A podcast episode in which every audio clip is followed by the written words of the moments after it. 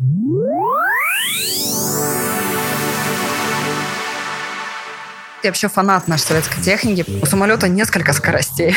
Там и воздушные, и приборные, и истина, и температура у нас тоже не одна. Есть забортная температура, есть температура с учетом аэродинамического нагрева. И у второго пилота еще два дисплея, также навигационный и пилотажный. То есть на каждую высоту свой диспетчер. Объясните, что вы будете делать, если случится помпаж двигателя. У нас в гектопаскалях давление, да, в Америке там в инчах. Даже если молния долбанет, ну будет дырка. И последний вопрос. Вы слышите аплодисменты?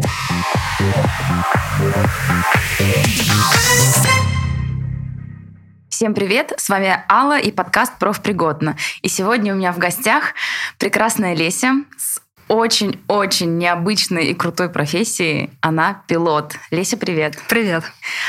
Слушай, я прям... У меня очень много вопросов от подписчиков, и, наверное, это будет первый выпуск, где большинство вопросов от мужчин поступило, хоть подкасты про женщин. Всем очень интересно и любопытно. Я эм, не знаю, как мы с тобой уложимся в час, ну и, может быть, и не уложимся. Я буду очень быстро говорить. Да.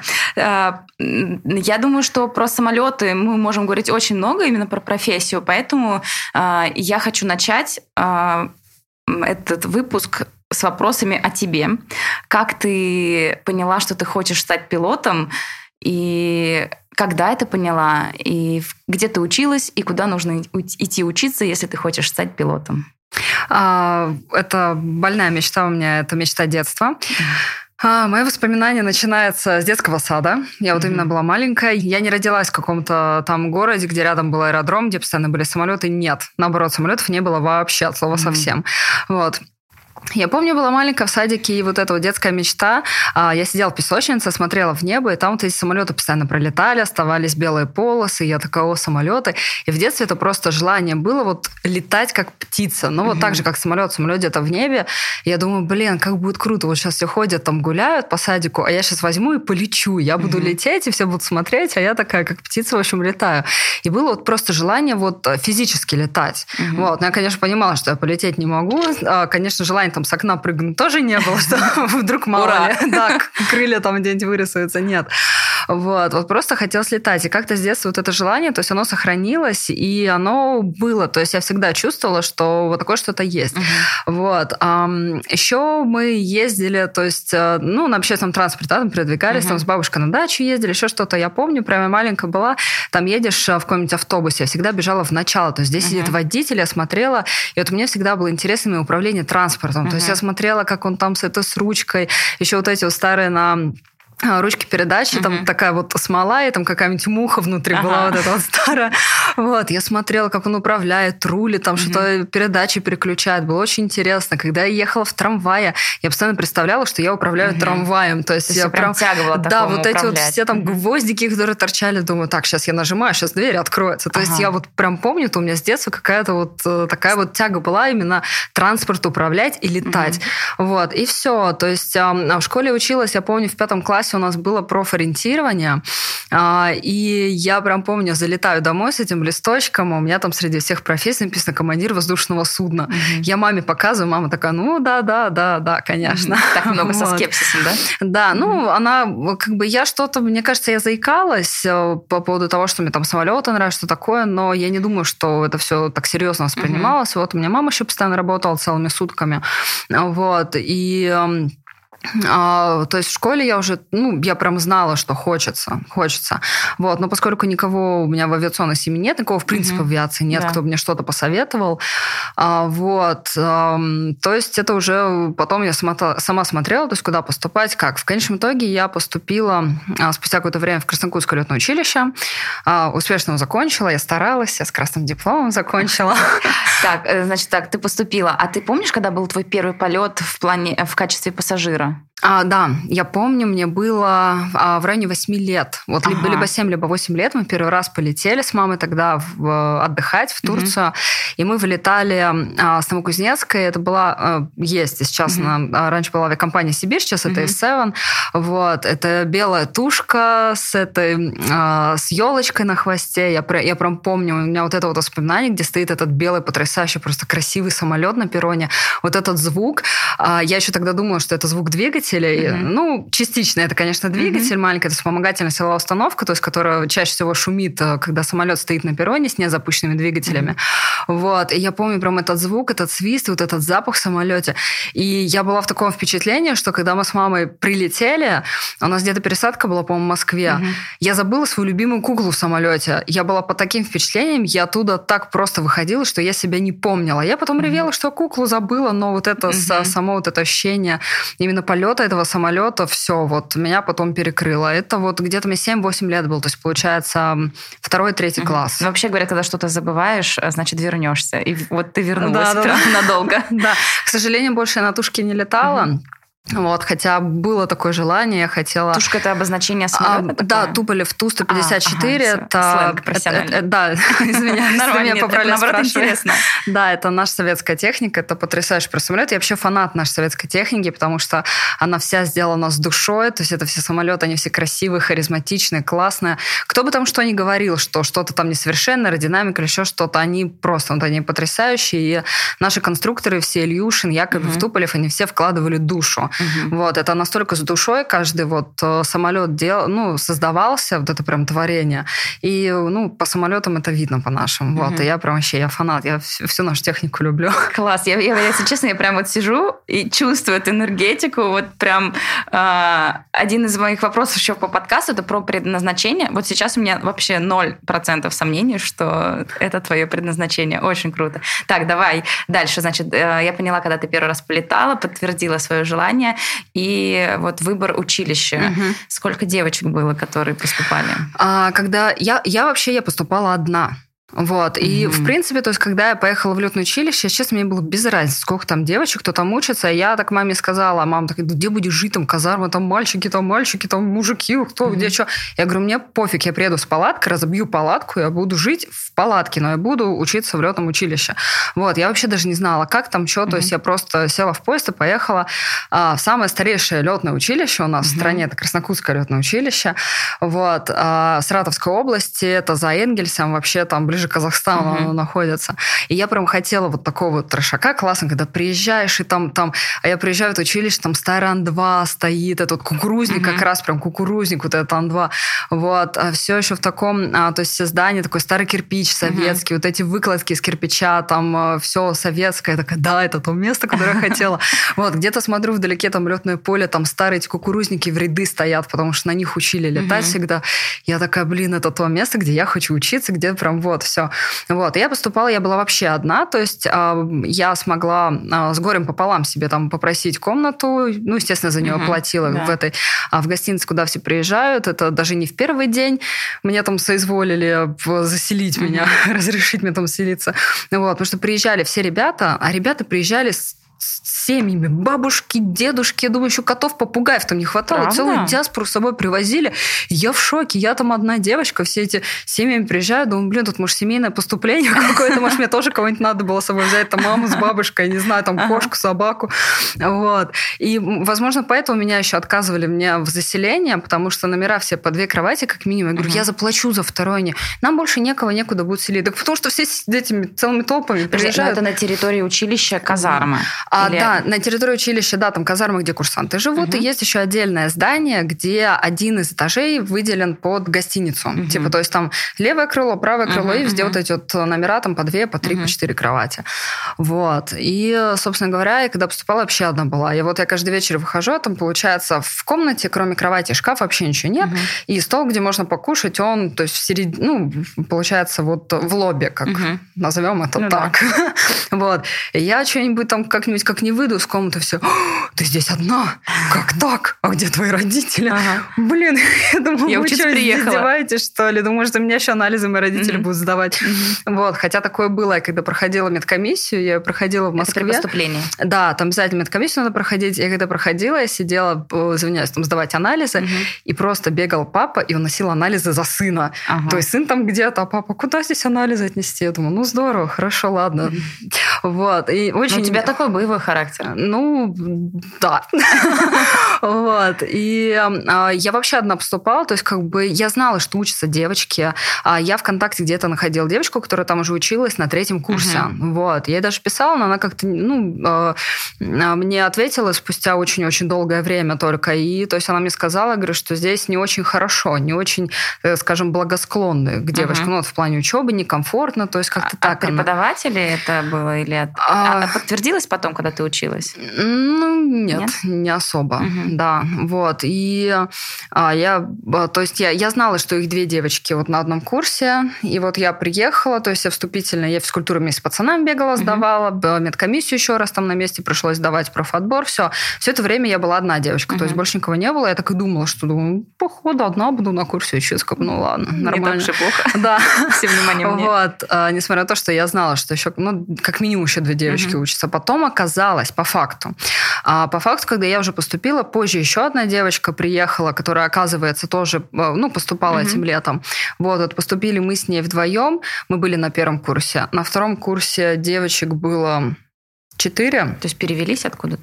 Нет, мы на первом курсе ага. учились, на втором курсе, э, то есть старше нас, угу. учились а, четыре девочки, угу. и вот на третьем курсе э, три Девочки, да, получается, mm-hmm. две девочки, то есть они учились по общей программе, одна девочка, она по сокращенной программе была, mm-hmm. потому что у нее было уже а, высшее образование. Mm-hmm. А сколько вообще программа длится? А, программа длится среднеспециально два года 10 месяцев. Ага, то есть ты после 11 класса идешь в училище два года 10 месяцев? Ну, грубо говоря, да. да, да угу. вот. А, либо можно поступить среднеспециально, угу. то есть у нас из образовательных учреждений в России у нас есть два высших авиационных, есть а, три среднеспециальных. Угу.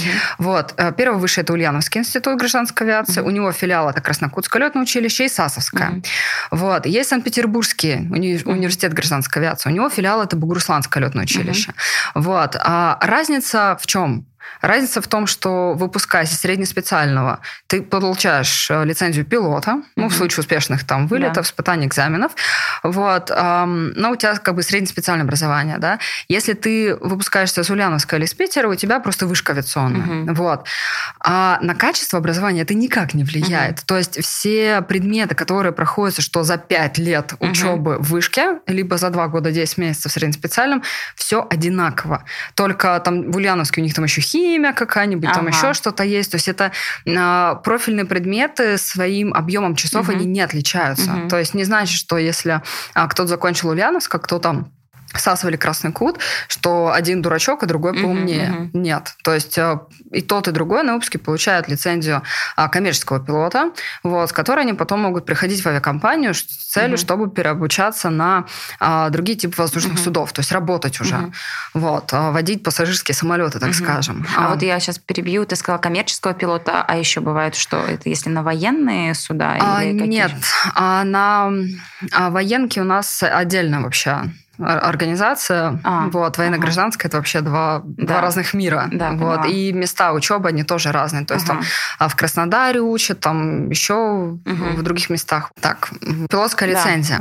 Есть лицензия пилота-любителя, угу. вот, есть коммерческая лицензия, есть а, линейная. Пилот-любитель – это а, дает право управления а, маленьким легким воздушным судном, то есть маленькие самолетики, угу. то есть весом там 700 килограмм, 800 там, тонну, полторы, то есть такие небольшие. Это вот летать, так скажем, любительские. Вот Аля сел в маленький самолетик, там дачу полетел, еще там просто полетал а, на, а, если прямо вот утрированно говорить, на небольшой высоте, на маленькой высоте, на маленьком самолетике. Вот лицензия пилота-любителя. Лицензия коммерческого пилота, то есть это непосредственно уже на управление, опять же, судами определенной массы, то есть это уже там масса, на которой я летаю, да, там Боинг, э, который там порядка 70 тонн весит, грубо говоря, плюс-минус. Вот. А линейно это уже когда налет свыше полутора тысяч угу. вот, часов налета, тогда дается лицензия линейного пилота. И вот. чем она отличается от коммерческого? Просто, ну, вот я поняла, что количество налета часов, а какие возможности дополнительные дает эта лицензия? Это так, ничего Нет, особого. Просто, что ты молодец, по, полтора. По да. Угу, угу. Вот. Так, э, значит, э, ты поступила, ты еще и одна девочка. Нет, вот, я, я не сказала, да, ага. что э, со мной еще потом одна девочка угу. поступила. То есть нас на первом курсе было две, на втором курсе четверо, на третьем угу. курсе три, грубо говоря, девочки. Вот. А потом уже, то есть когда а, к моменту моего окончания летного училища девочек стало немножко больше, потому что упростили вступительные испытания. Угу. В какой-то год там даже физкультуру отменяли для всех всех. Угу. Вот, естественно, больше народу появилось. И а, не будем отрицать то, что сейчас с развитием соцсетей, угу. инстаграмов, контактов и прочее вот эта вот э, медиасфера, вот, то есть э, не только среди девочек, угу. и среди мальчиков. То есть все-таки смотрят на красивые фотки и думают, получают дофига, летают везде, смотрят мир, такие все там фото. Вот Хочу. Это, да, вот я тоже пойду, буду блог вести, буду летать, на меня будут подписываться, буду бабки заколачивать и все как бы. А то, что на самом деле, что в себе кроет, в принципе, это профессия и специфика работы, мало кто задумывается, mm-hmm. потому что я даже помню, вот ребята там молодые, которые после школы только пришли, вот, э, там сидят что-нибудь там на занятиях, то есть ты идешь все равно, а, там иногда идешь по коридору, да, там в летном училище, там двери открыты, видишь, вот эти вот мелкие ребята, которые сразу после школы, там тот сидит в телефоне, колупается, еще что-то. То есть половина Больше них... романтики для них, нежели Да, они то есть даже не понимают, куда они пришли. То есть, да, там летное училище, они только могут ходить, там везде фотографироваться, говорить, там, я пилот, я пилот. Угу. Вот. А по факту, то есть, меньше осознания, то есть, куда ты приходишь. У меня даже больше а, доверия, ну, да, в принципе, доверия профессионального, а, потому что по статистике а, вот из моего опыта исходя тоже, я сейчас тоже с разными вторыми пилотами летаю, как командир, mm-hmm. да, вот. А, не все же сразу после школы, то есть поступают mm-hmm. в летное училище, да, у кого-то возможности не было, финансов, еще что-то. Я тоже не сразу после школы поехала, потому что должна была быть финансовая подушка, потому что в летном училище ты учишься, у тебя стипендия 300 рублей, 500 рублей, а по окончанию летного училища тебе нужно порядка еще 100 тысяч. Это чтобы пройти курсы, без которых тебя ни в одну компанию не возьмут. А это все, естественно, естественно, в Москве, а нужно mm-hmm. жить, а, квартиру в Москве снять, то есть это риэлтору mm-hmm. месяц, да, и это да. не один месяц, это, ну, как минимум полгода, пока ты устроишься, не устроишься, вот, то есть если у тебя нет там обеспеченных родителей, mm-hmm. прям вот вообще очень-очень хорошей финансовой подушки, а, естественно, это надо заработать, mm-hmm. вот, ну, собственно говоря, через что я и прошла перед тем, как поступать в летное училище, mm-hmm. то есть пришлось. Ага.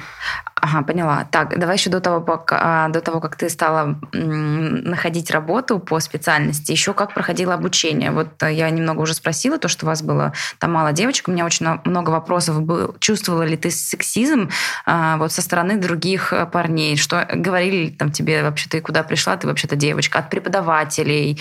Ну вот какой-то скепсис был или нет? А, от, э, от сокурсников не было. Угу. Вот. Но я думаю, это еще много зависит от того, как ты себя сам поставишь. Угу. Вот. Я помню, мы даже спустя уже какое-то время, там что-то на курсе на втором, что с всеми ребятами, естественно, мы перезнакомились, уже переобщались. Вот. Я помню, как-то сидели, мне друг такой говорит, блин, так, говорит, тебе вообще было страшно подойти, ты такая, говорит, была прям вся с таким лицом, типа, я тут учиться приехала. Вот. Я думаю, в принципе, возможно, даже зависит от того, зачем ты приехал и как ты себя поставишь. Вот. Потому что я даже помню там девочки, которые еще там, а, когда я уже была на третьем курсе, приехали поступать, молоденькие после школы, там тоже не, не у каждой далеко в глазах читалось, э, что она там делает. В этом плане я прекрасно понимаю воспитателей и, э, так скажем, командно руководящий состав, который угу. это все увидел, да, то есть там, что за девочки приезжают в летное училище, вот, чем они занимаются, что там в глазах вообще есть или нет. Угу. Вот, от самолетов, либо там одна романтика и мальчики, которые угу. рядом там сидят, учатся. Вот. А у меня конкретно нет. У нас, угу. во-первых, я должна признать, что очень повезло с отделением, в котором я училась. Собственно говоря, вот мы со второй девочкой, мы вместе попали в одно отделение. Вот. У нас прям классные ребята были. Они прям супер. Они все замечательные, воспитанные. Мы в таком комфорте с ними учились. То есть а, вместе проводили время, там тоже куда-то выезжали, гуляли, общались. Они постоянно о нас заботились. Mm-hmm. Там, на рабочки отправят, они так, нет, девочки, девочки не поедут, девочки, mm-hmm. девочки не поедут. Вот. То есть э, всегда помогали там и где-то и руку подадут, mm-hmm. еще что-то, что-то разобрать, там на парах что-то непонятно. Mm-hmm. Вот. Я прям э, периодически приходила к ребятам в казарму, мы сидели, и мне, то есть, там что-то объясняли. У mm-hmm. меня еще а, со мной в одной группе учился мальчик, который до этого в Краснодарском военном mm-hmm. учился. Вот. И он там уже по навигации что-то больше знал. Я приходила, говорю, Петь, объясни, пожалуйста. То есть он там, вот смотри, вот это mm-hmm. то, это то. Вот. И э, все равно, конечно, ну, определенные сложности там были mm-hmm. в учебе. То есть когда все это мозги да в кучу собрать, представить и разобрать, mm-hmm. дико интересно, да. Но прям местами было прям сложно. Вот особенно там... Это что, очень много технических знаний? А, да, и, и технических, то есть и физика, вот это все переплетается, mm-hmm. когда там аэродинамика, навигация, То есть, когда а, вот мы привыкли, ну, к примеру, там живешь, думаешь, что скорость, ну, вот скорость, она одна, там, угу. там какой-нибудь километр в час, и все, вот угу. машина едет, и все. У самолета несколько скоростей.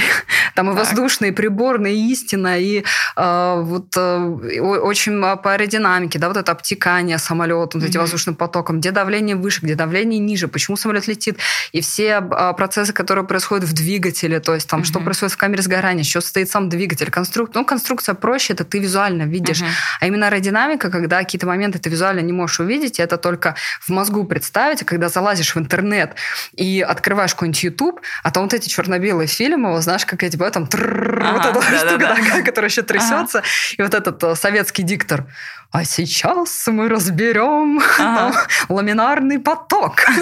вот. И то есть вот на этих, на всех каких-то старых фильмах, да, вот это приходилось разбираться, включать мозги, думать, как это все, то есть потому что это нужно понимать всю физиологию процесса, то есть как летает самолет. Это недостаточно, то есть такой штурвал на себя, штурвал от себя, да. У самолета три оси, начнем с этого, то есть эм, там канал, скажем, рысканья, это вот если влево-вправо я на стуле угу, поворачиваюсь, да.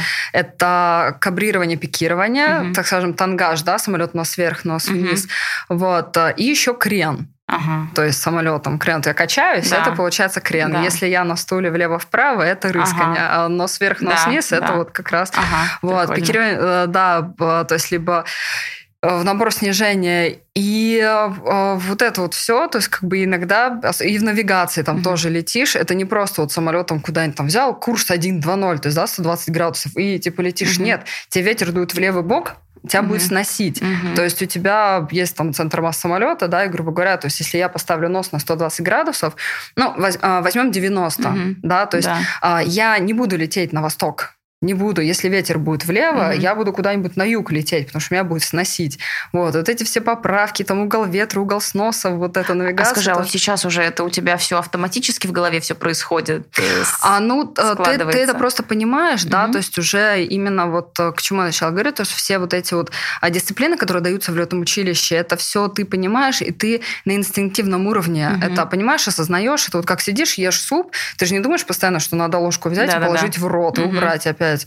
Вот. Это вот то же самое в самолете происходит. И когда э, там случаются какие-нибудь отказы или еще какие-нибудь такие ситуации, да, когда нужно прям, э, к примеру, отключить автоматику, да, ага. то есть бывают тоже такие случаи, когда нужно отключить автоматику и прям взять под свой контроль правильно самолетом, нужно понимать, что он делает. Угу. Вот. Иногда взлетаешь в такие условия, когда э, приходится там всеми плоскостями самолета рулить, ага. управлять, чтобы там без крена взлететь, оторваться, еще и после отрыва, грубо говоря, там не, не крениться, угу. и еще чтобы центр масс самолета самолета двигался по той линии, по которой Мне тебе нужно. выполнять вот схему вылета, угу. потому что схемы прям четкие, всех нужно четко выдерживать. Угу. Вот. А, и, то есть, вот, да, в самолете это все, в принципе, то есть, когда мы находимся в самолете, это вот в совокупности угу. с информацией, которую мы получаем от самолета, то есть, это навигационный, угу. пилотажный дисплей, приборы, где отображаются все скорости, ветер, температура, угу. вот это вот все. Вот, температура у нас тоже не одна, не такая вот, как за окошко палец высунул. Вот. Столько градусов по Цельсию. Да, там у нас еще и несколько температур. То есть, прям есть забортная температура, да, вот когда мы летим, прям температура за бортом. Есть э, температура с учетом аэродинамического нагрева. То есть, когда самолет летит, ага. да, например, там же аэродинамический нагрев, этот поток, это еще одна температура. Ага. Вот, то есть э, тоже не, не все так просто. И любая, так скажем, вот эти вот скорости, да, которые да. у нас есть, и температура, они в, так скажем, определенных характеристиках играют свою роль. Угу. Вот, то есть для э, понимания, так скажем, процессов, что происходит, да, для каких-то расчетов, те компьютеры, которые в самолете, угу. они тоже все вот эти вот данные, которые им попадают, попадают, они все это а, суммируют, обрабатывают, угу. и все это выдается как бы нам не угу. просто так, все для, для чего-то, угу. для, а, так скажем, а, летательных характеристик. Угу. Вот а, все, да. что мы используем, оно все есть. Поняла. А вот скажи еще, пожалуйста, когда ты училась, вот эта огромная такая теоретическая база, которая доводится до автоматизма, а практика? Какая практика была в училище? В летных училищах практика состоит из полетов, да, 150 часов. Угу. Вот, то есть 100 часов на одномоторном самолете, 50 часов на двухмоторном. Вот. И сейчас это в летных училищах везде так называемый глаз-кокпит, стеклянная кабина. Стеклянная mm-hmm. кабина, объясню. Раньше были самолеты, там а, были такие круглые приборы. Mm-hmm. Вот, может, где-нибудь там на фотографиях видела, то есть там прям вот такие, как будильники. Ага. Вот старый будильник, если встать и раскидать да. будильники по всей приборной панели в самолете. Это вот раньше были такие, ну, такая приборная панель была везде. Вот. А сейчас в современном мире, то есть все современные самолеты, которые летают, а, все уже переходит именно на отображение. То есть, если взять, к примеру, а, планшет, uh-huh. да, и в планшет а, внести вот эти будильники, оцифровать их, uh-huh. то есть все данные с будильников будут в планшете отображаться, вот это, вот, так скажем, глаз-кокпит. Uh-huh. Вот, то есть мы сидим, у нас нет уже вот этих будильников круглых. То у нас все данные на одной такой, грубо говоря, табличке а, собраны? Ну, ну, так скажем, да. То есть дисплеи. Uh-huh. Вот, то есть у нас вот конкретно в Боинге, да, в котором я да. летаю, у нас 6 дисплеев. Вот у командира PFD это пилотажный а, пилотажный прибор, так скажем, там скорость, высота, символ самолета, линия горизонта. Угу курс. А второй это навигационный дисплей. Там, э, грубо говоря, компасная роза, куда мы летим, направление самолета, mm-hmm. направление mm-hmm. ветра. Вот. Потом два дисплея, там параметры работы двигателя, прям посередине находятся, mm-hmm. вот между командиром и вторым пилотом. А, там параметры работы двигателя всякие разные и а, данные по гидросистеме то есть mm-hmm. по системам и по рулям. Mm-hmm. То есть когда мы а, перед вылетом делаем проверку рулей управления, да, там все эти элероны, все, мы смотрим, что это все двигается у нас, mm-hmm. то есть отображение. И у второго пилота еще два дисплея, также навигационный и пилотажный. Mm-hmm. Вот. И вот эти вот шесть дисплеев, где вся информация оцифрована, так скажем, с будильников, которые могли бы там стоять. Mm-hmm. Вот. И вот в летном училище как раз, то есть уже сейчас а, курсанты летают, учатся вот на современных самолетах с таким, а, так скажем, глаз-кокпит, mm-hmm. вот, там навигационная пилотажная система, вот, которая вмонтирована mm-hmm. вот в этот экран. Вот, и все отображается там. То есть это именно э, живые самолеты, это да, не да, симуляторы, да, да. вы... Да, mm-hmm. ну, единственное, они маленькие. Ага. Вот, маленькие, то есть там, ну, масса в районе тонны. Mm-hmm. Вот это вот самолета, да, вот Cessna, про который мы говорили, маленькая, она там 800 килограмм. Diamond, если мне память не изменяет, там что-то тонна с копейками. Mm-hmm. Вот. А Боинг? А Боинг 70 тонн. Маленький Боинг весит 70 тонн. Вот. А, так, вот переучиваться нужно или это, грубо говоря... Обязательно, обязательно, да. То вот. есть а, курсанты, когда учатся в летном училище, вот а, первый тип, да, к да. примеру, я летала, мы учились на Даймонде, Даймонд до 40 вот, на двигательный самолетик маленький. Мы вначале сдавали теорию, учили все про этот самолет. То есть начиная с конструкции, с двигателя, конструкция двигателя, вот. Все-все-все учили по этому угу. самолету. Отлетали 100 часов, вылетели самостоятельно, все успешно отлетали. А дальше учили двухдвигательный угу. самолетик. Он тоже маленький, такой маленький. Вот. Э, два, э, тем не менее, два мотора у него. Угу. Вот. На нем летали 50 часов, и тоже, чтобы до него допуститься, сдавали экзамены, и теорию, и конструкцию, все заново учили. Угу. Вот. А уже если говорить про пассажирские перевозки, про самолет, на которых летаю, да, все эти Airbus, Боинги, Суперджеты, угу. это переучивание обязательно, естественно, угу. и это уже в рамках авиакомпании. Угу. То есть только когда ты закончишь летное училище, пройдешь курс, вот, про который я говорила. Так, вот, вот смотри, да, ты получила эту лицензию. Вот 100 часов налетала, 50 часов на двух 150 да. часов, и я коммерческий пилот. Да, у тебя есть лицензия. Дальше я с этой какой? лицензией, с дипломом угу. по выпуску с летного училища я иду а, проходить курсы. Угу. Вот, а, то есть курсы, да, авторизованные учебные центры, авиацион, а, авторизованные авиационные учебные угу. центры, так скажем, которые могут проводить. Вот, я туда прихожу, мне необходимо, во-первых, это получить уровень английского, авиационного английского языка по шкале ИКАО. Угу. ИКАО – это Международная организация гражданской авиации. Вот, у них есть свои, свои требования как раз по там, скажем, вот по уровню английского. Mm-hmm. Вот. А в первую очередь я должна получить вот эту корочку, что я соответствую уровню не ниже четвертого. Вот, mm-hmm. по шкале ИКАО. А шестой уровень э, для сравнения, то есть это уровень носителя. Вот, то есть, если при этом американец, он здесь у нас будет сдавать, то есть ему шестой поставят. Вот. А так у нас четвертый, пятый. Раньше брали с третьим, сейчас, по-моему, с третьим уровнем даже не берут, потому что летать за границу нужно в любом случае как минимум с четвертым. Угу. Вот. А, естественно, любая авиакомпания заинтересована в том, чтобы летный состав мог летать везде, ну, потому понятно. что вот один из частых вопросов: а куда ты летаешь, за границу или по России? Нет уже давно вот этого деления, нет вообще угу. такого, куда за границу по России. Если авиакомпания выполняет перевоз перевозки и за границу, и по России, то, соответственно, весь летный состав летает и за границу, uh-huh. и по России. Никого не будут делить там, вот, ты полетишь за границу. Типа ты менее а опытный, ты да, да, по да, России а ты будешь летаешь. летать только uh-huh. по России. Нет, такого нет. Uh-huh. То есть, как бы... И вот, я получаю сертификаты, скажем, подтверждающие уровень английского языка не ниже четвертого по шкале Это ты туда уже должна прийти с, ну, грубо говоря, с готовым английским или в этом училище а, ты учишь? Ну, а, на курсах? В авиационном учебном центре uh-huh. нет, я уже должна прийти с английским. Uh-huh. Потому что если у меня английский будет плохой, я не сдам на четвертый. Uh-huh. А, чтобы сдать на четвертый уровень, нужно, чтобы английский был, ну, как минимум интермедиат. Uh-huh. Потому что там смотрится грамматика, словарный запас, понимание, о чем ты uh-huh. говоришь. А там, то есть, такие вопросы могут быть, например, объясните, что вы будете делать, если случится помпаж двигателя. Если ты не знаешь слово помпаж, э, к примеру. Я даже по-русски не знаю, что это такое. Вот. То есть, э, ну, так скажем, не нестандартный режим работы двигателя, когда он начинает как э, заглатывать воздух и нарушается вот эта вот, так скажем, проходимость процессов, ага. то, что в двигателе происходит, да, ну, когда в камеру сгорания попадает, да. все воспламеняется, все крутится угу. там. Вот, когда этот вот поток нарушается, называется помпаж, угу. то есть двигатель как захлебывается. Угу. Вот. А, если ты, ты, ты это должен по-английски уметь объяснить. Вот то же угу. самое, то есть э, я приду на экзамен сдавать, мне скажут, что там случилось. Я такая, ну, был помпаж. И мне скажут, а как вы понимаете, что такое помпаж? Я должна буду это на английском угу. рассказать. То есть э, если недостаточный уровень базового английского, вот, то есть как бы такие нюансы, ну, тем более особо не расскажешь. Поэтому однозначно должен быть достаточно уровень английского, чтобы просто на этих курсах, угу. вот, которые они ну, практически месяц длятся, да, подтянуть какой-то словарный запас угу. и понять, к чему готовиться именно к экзамену. Угу. Вот. Потом быть во всеоружии и на четвертый сдавать, угу. хотя бы на четвертый. Угу.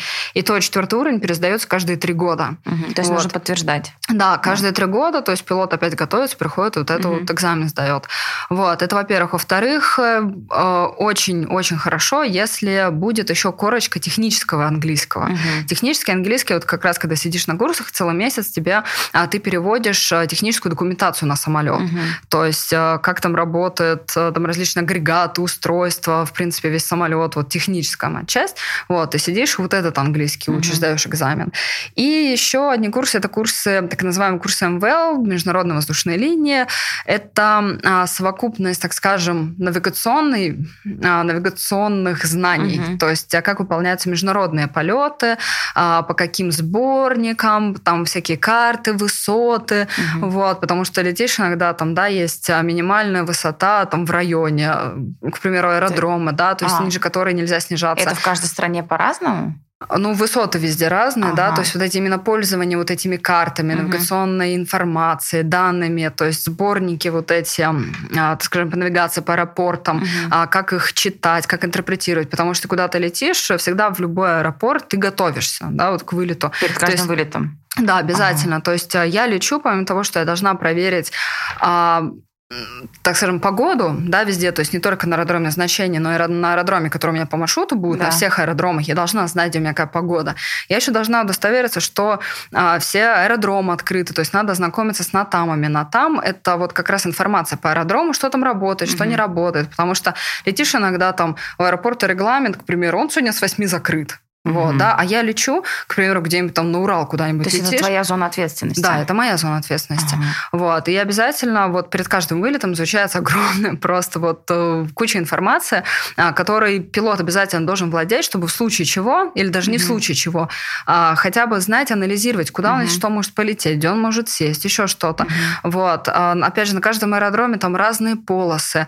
Есть, то есть даже такие нюансы, что есть категория, так скажем, пожарного обеспечения обеспечения, да. Угу. То есть еще есть, вот я, к примеру, лечу, я вижу, что у меня есть аэродром, а я туда, если что, не могу сесть, потому что там либо полоса короткая, на которой мы физически не остановимся, либо мы туда прилетим, сядем, а вдруг какой пожар или еще что-то, я не имею права туда сесть, потому что а, средства пожарной защиты не обеспечат, угу. вот э, должны тот минимум обеспечить, который в случае чего они должны нам обеспечить. То есть, грубо говоря, если ты, например, летишь там, не знаю, из России там, в Германию, и ты понимаешь, ты изучаешь помимо того аэродрома, куда куда ты летишь, еще да. который аэродром, который по маршруту. И рядом, да. если, если что, что да. ты туда можешь да. сесть. Да, вот, то есть нужно смотреть, нужно примерно прикидывать, то есть где какая полоса, где какие а, условия. Есть еще не, не только медь условия, да, если угу. условия там, рельефа местности, угу. где-нибудь там над Альпами летишь, если будет разгерметизация, а, я понимаю, что, опять же, изучив навигационную информацию, да, вот при полетах там в районе Альп, что есть так называемые escape-руты. Это вот маршруты, если будет разгерметизация. Мы должны снизиться на а, 10 тысяч футов, это где-то, ну, 3 километра, так скажем, да, плюс-минус.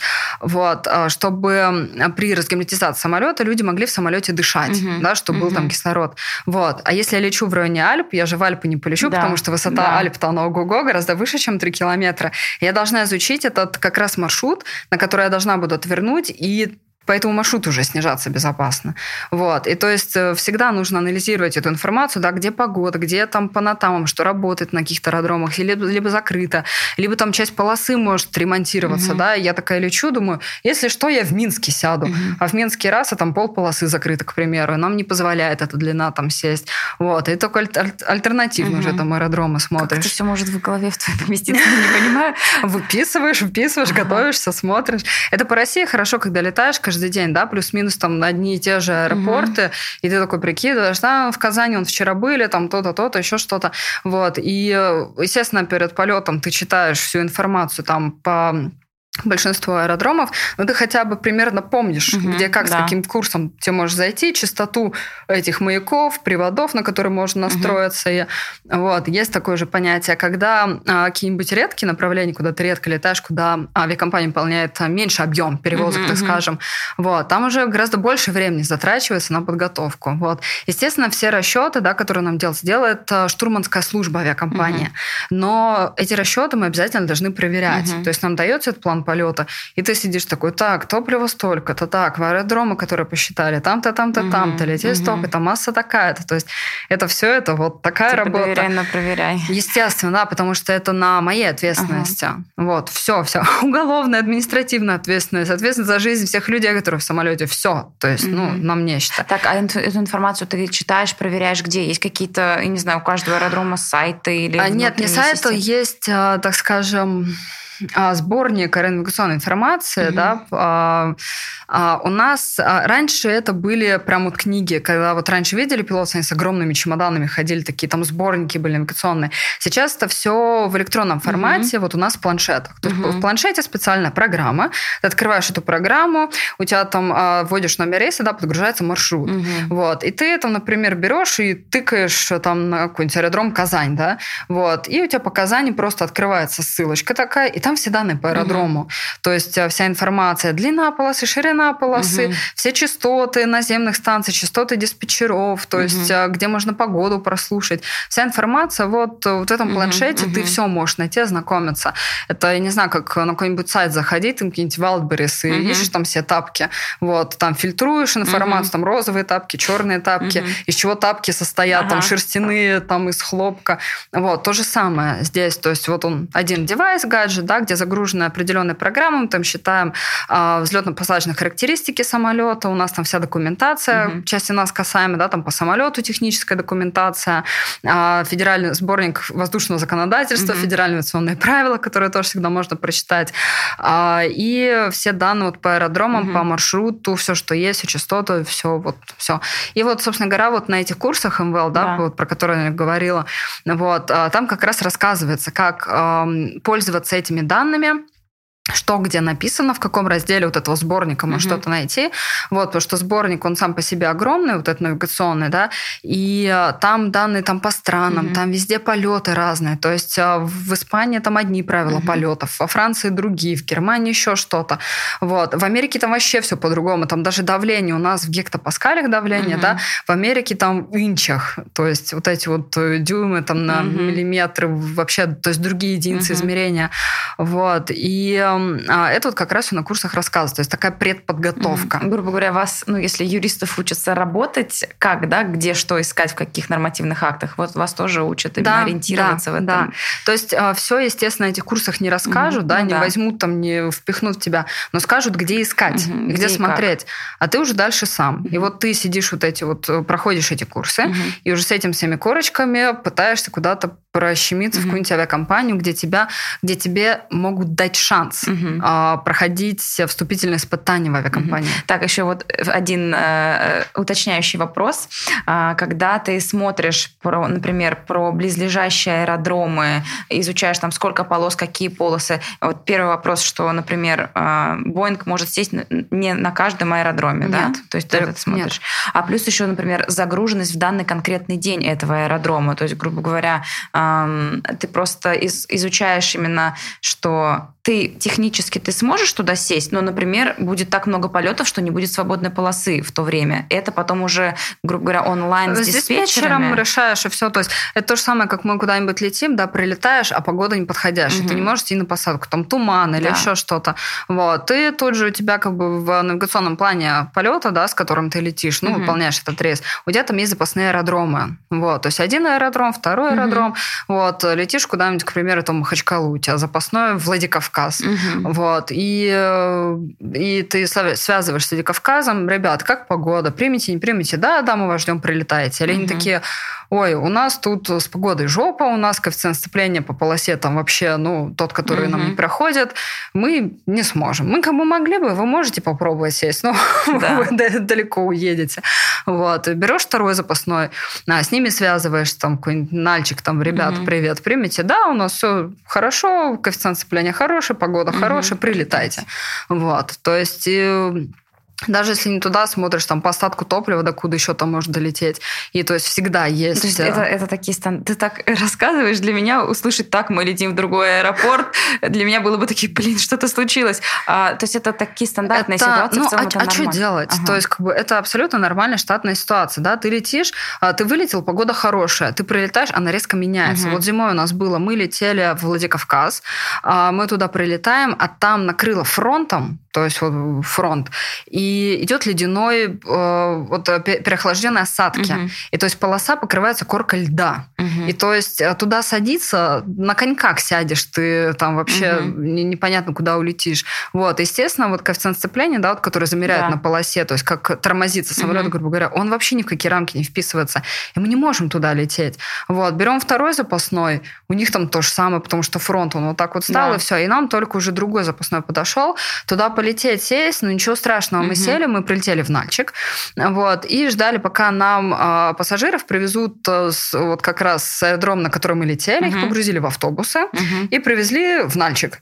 И угу. мы с Нальчика просто вылетели, то есть те пассажиры, которые с нами прилетели, да. их потом на этих же автобусах увезли в этот э, Владикавказ, угу. вот, из Владикавказа привезли к нам в Нальчик, мы их взяли и полетели в Москву, потому что туда э, мы бы, ну, в этот ну, день понятно, мы бы не да. прилетели, все. Вот, а так, то есть, ну, ничего страшного. Ну, не там сели, но всех привезли, увезли. Это авиация. То есть так, здесь... слушатели, не бойтесь, если вас повезут в другой аэродром. Это штатная ситуация, не внештатная. Да, хорошо, что страна та же.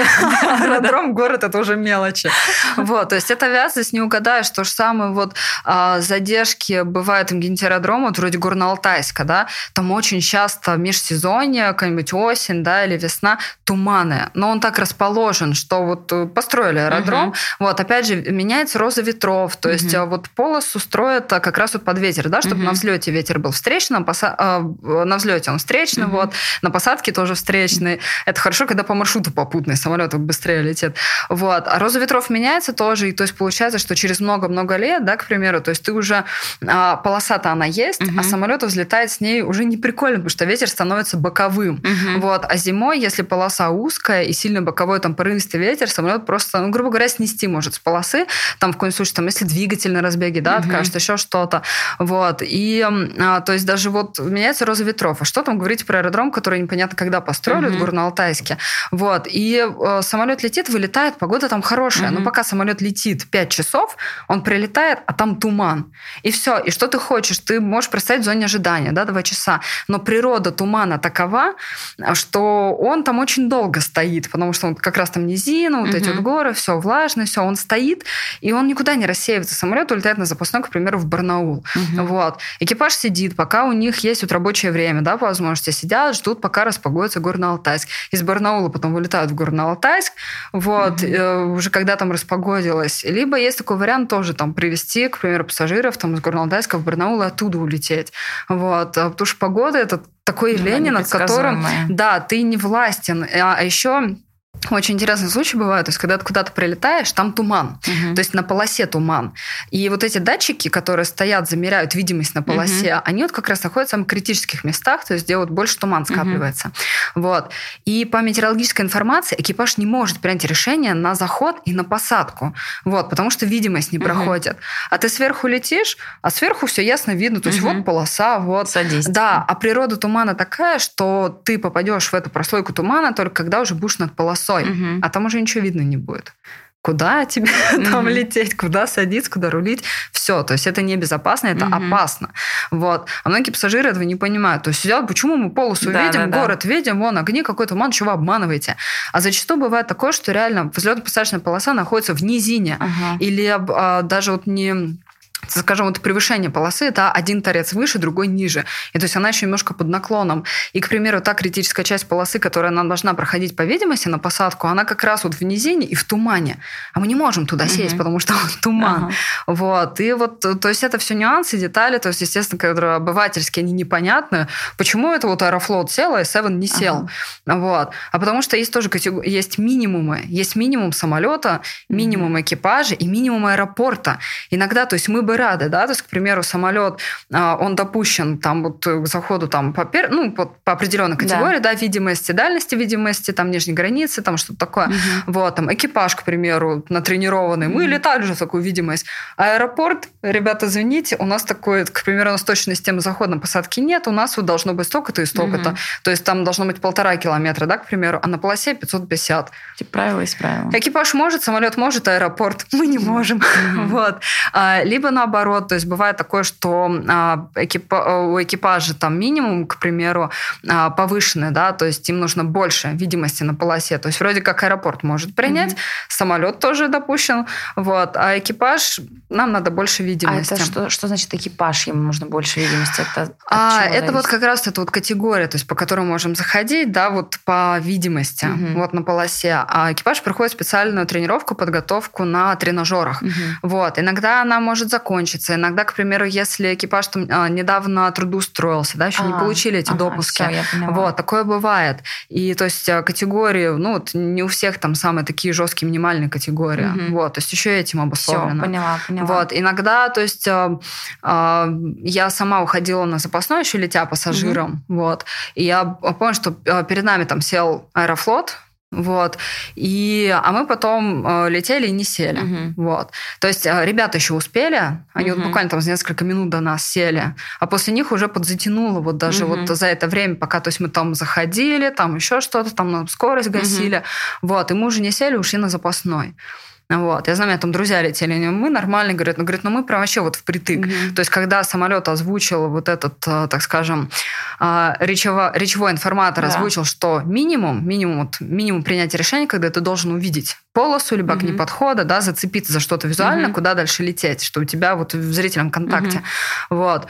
А, они это увидели. И то вот в самый, в самый mm-hmm. такой крайний момент, когда самолет такой минимум, и он говорит, мы увидели огни, и все, э, решение было да. продолжить зайти на посадку. А мы уже летели, мы не успели. Mm-hmm. То есть у нас экипаж уже не увидел. То есть это тоже такое э, решение в момент должно быть да, от командира. Да, корабля. то есть ты понимаешь, что либо ты уходишь на второй, да. либо ты, если ты увидел огни там подхода, там определенный критерий, там да. сколько огней подхода, mm-hmm. там либо по полосу, либо еще что-то. Вот. Либо ты продолжаешь, либо ты сразу же уходишь на второй, угу. потому что дальше снижение уже небезопасно. Угу. Да, вот. Потому что тоже есть такие понятия, как минимальная безопасная высота в районе аэродрома, угу. там препятствия, все угу. вот это. И опять же, а, вот этот минимум, да, про который я говорю, он может быть еще обусловлен, а, так скажем, рельефом местности. Угу. Вот, и чтобы уйти на второй круг, ты должен вот до определенной высоты дойти и с нее, и с угу. нее уходить, не ниже, потому угу, что потом угу. может, э, так скажем, стать вопрос уже об интенсивности ухода, так называемый градиент ухода, угу. то есть каким вот углом, как интенсивно самолет потом угу. уйдет, чтобы обогнуть препятствие, которое вот в районе как раз полосы. Угу. Это тоже нюанс. Поняла. Очень много нюансов. Да. А, так, раз говорили за погоду, давай такой еще есть вопрос. Самая, ну, самая небезопасная погода. Вот э, так, туман, я поняла, что... Ну, слабая видимость. Слабая да. видимость. А гроза, Э, дождь, э, вот, вот эти все. Потому что про, э, про грозовые условия это прям есть такой вопрос.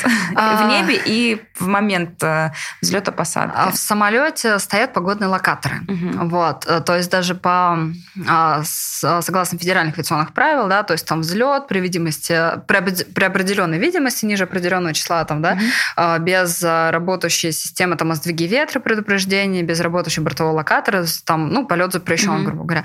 То есть в любом случае мы летаем с погодным локатором. Вот. И на этом локаторе отображаются засветки, так называемые, то есть там в зависимости от интенсивности осадков, то есть там э, зеленый, желтый, красный, mm-hmm. есть фиолет, вообще где там жесткая болтанка, все. Mm-hmm. Мы летим, мы это видим. Mm-hmm. Вот, то есть, вы, вы видите, что будет впереди? Да, мы видим, осадкам. если даже мы визуально не видим mm-hmm. это, потому что есть маскированные, да, вот эти все кучево-дождевая облачность, да. они а иногда бывает еще маскирован. То есть ты летишь, вроде это не видно ничего, вот, а на самом деле там жопа mm-hmm. полная впереди. Mm-hmm. Вот, мы это видим, то есть как бы экипажи не самоубийцы, во mm-hmm. всякую вот эту ерунду никто не лезет. Вот. Но, в принципе, в принципе, технически у самолета есть запас по перегрузке, то есть, да, там устойчивость. Вот. И даже если будет какой-то град, я думаю, многие даже видели в интернете фотографии, там какой-нибудь самолет там градом побило, mm-hmm. вот эти вот все а, разбиты вот эти стекла у пилотов, когда ну, ничего не видно.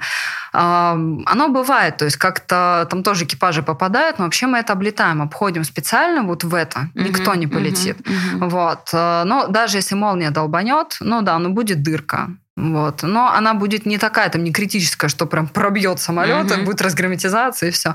Нет. А, ну, будет небольшой прожог там, да, по фюзеляжу. Самолет железный. Вот. У нас статические разрядники стоят, то есть специально там у нас даже на носу самолета, вот если посмотреть, там такие, а, так скажем, линии, вот как раз они все это сделаны специально, чтобы заряд как бы вот равномерно распределялся по самолету и выходил, mm-hmm. вот, mm-hmm. выходил с него. И даже если там вот эта вот статика скапливается в а в местах, так скажем, большой наэлектризованности, uh-huh. да, самолет такой попадает, вот, прилетает, его потом полностью обестачивают, то есть как бы вся это, все эти кулон, вся эта статика uh-huh. уходит, и все, самолет летит дальше. Uh-huh. Вот, даже если что-то там накопится, то uh-huh. ничего страшного. Так, а зона турбулентности, вы их э, знаете? Нет, тоже есть... они никак не отображаются. Они вот единственное, не могут, э, мы можем понять, что будет болтанка, если мы видим какую-то облачность перед собой, да, ну, типа кучевки, она uh-huh. безопасная, то есть там нет никакого ни града, ни грозы, uh-huh. вообще ничего вот, и не сдвигав ветра, просто какая-нибудь стоит кучевка, и мы вот там сквозь нее можем пролетать, да, вот, ну, будет небольшая болтанка, но ничего страшного. Ну, вот. то есть это только без э, определенных знаний это страшно именно ощущать, но именно... Самолет летит, это просто это сообщение, сообщение с воздушным потоком. Угу. Вот. А именно вот э, сами зоны, так скажем, прям вот болтанки, турбулентности, да, мы можем, мы по метеоинформации можем получить. Угу. То есть у нас есть а, метеорологические карты, которые мы тоже, мы метеообстановку тоже анализируем перед вылетом, да, есть метеокарты, то есть нам написано там струйное течение, там туда-туда, ты представляешь, что ты там сквозь него будешь прилетать, угу. либо пересекать, ты понимаешь, что там будет болтанка.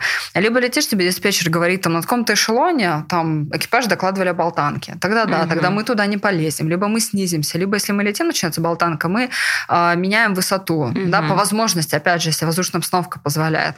Вот, то есть специально вот так вот лететь, угу. лететь трястись, потому что как бы некомфортно вроде чуть-чуть тебе, да, но угу. в основном пассажирам очень комфортно. Еще много аэрофобов, которые там, все, мы да, упадем. Да, да. Или кто-то. А, у меня подруга Вот моя подруга, да. и она мне тут недавно, я вот когда летаю на Аэрофлоте, нас никогда не трясет. А. Как бы лечу на СМ, он так трясет, я говорю, софт, ну не может быть такого, это Нет, не от авиакомпании зависит, mm-hmm. да. Я говорю, не знаешь, что там в S7 пилоты с трясущимися руками да, летают, да. растрясают самолеты в Аэрофлоте, все спокойно. Вот. Ну, такое дичайшее совпадение. Он говорит, я вот всегда как не полечу, так вот ага. всегда, вот именно так. Вот. И, кстати, это не первый раз я уже слышала, что говорят, вот там-то не трясет, а вот у вас трясет. Ну как? Ну, ребят, да. это, это воздушные массы, это вот сообщение как бы природы, да, с техникой. Самолет летит, естественно, за счет воздуха угу. летит. Воздух это постоянно какие-то колебания, да, ветер это перемещение воздушных масс из зоны а, высокого давления в зону угу. низкого давления. Это вот как раз все, это постоянно. И ты летишь, когда в воздушной среде, ну, естественно, какая-нибудь небольшая болтанка будет, еще что-то.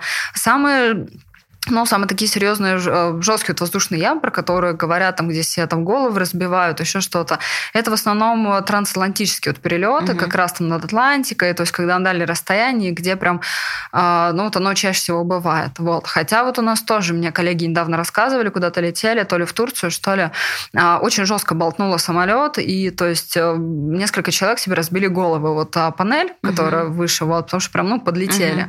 Угу. Вот. Кто-то там возле туалета стоял, там, угу тоже ударился mm-hmm. об косяк.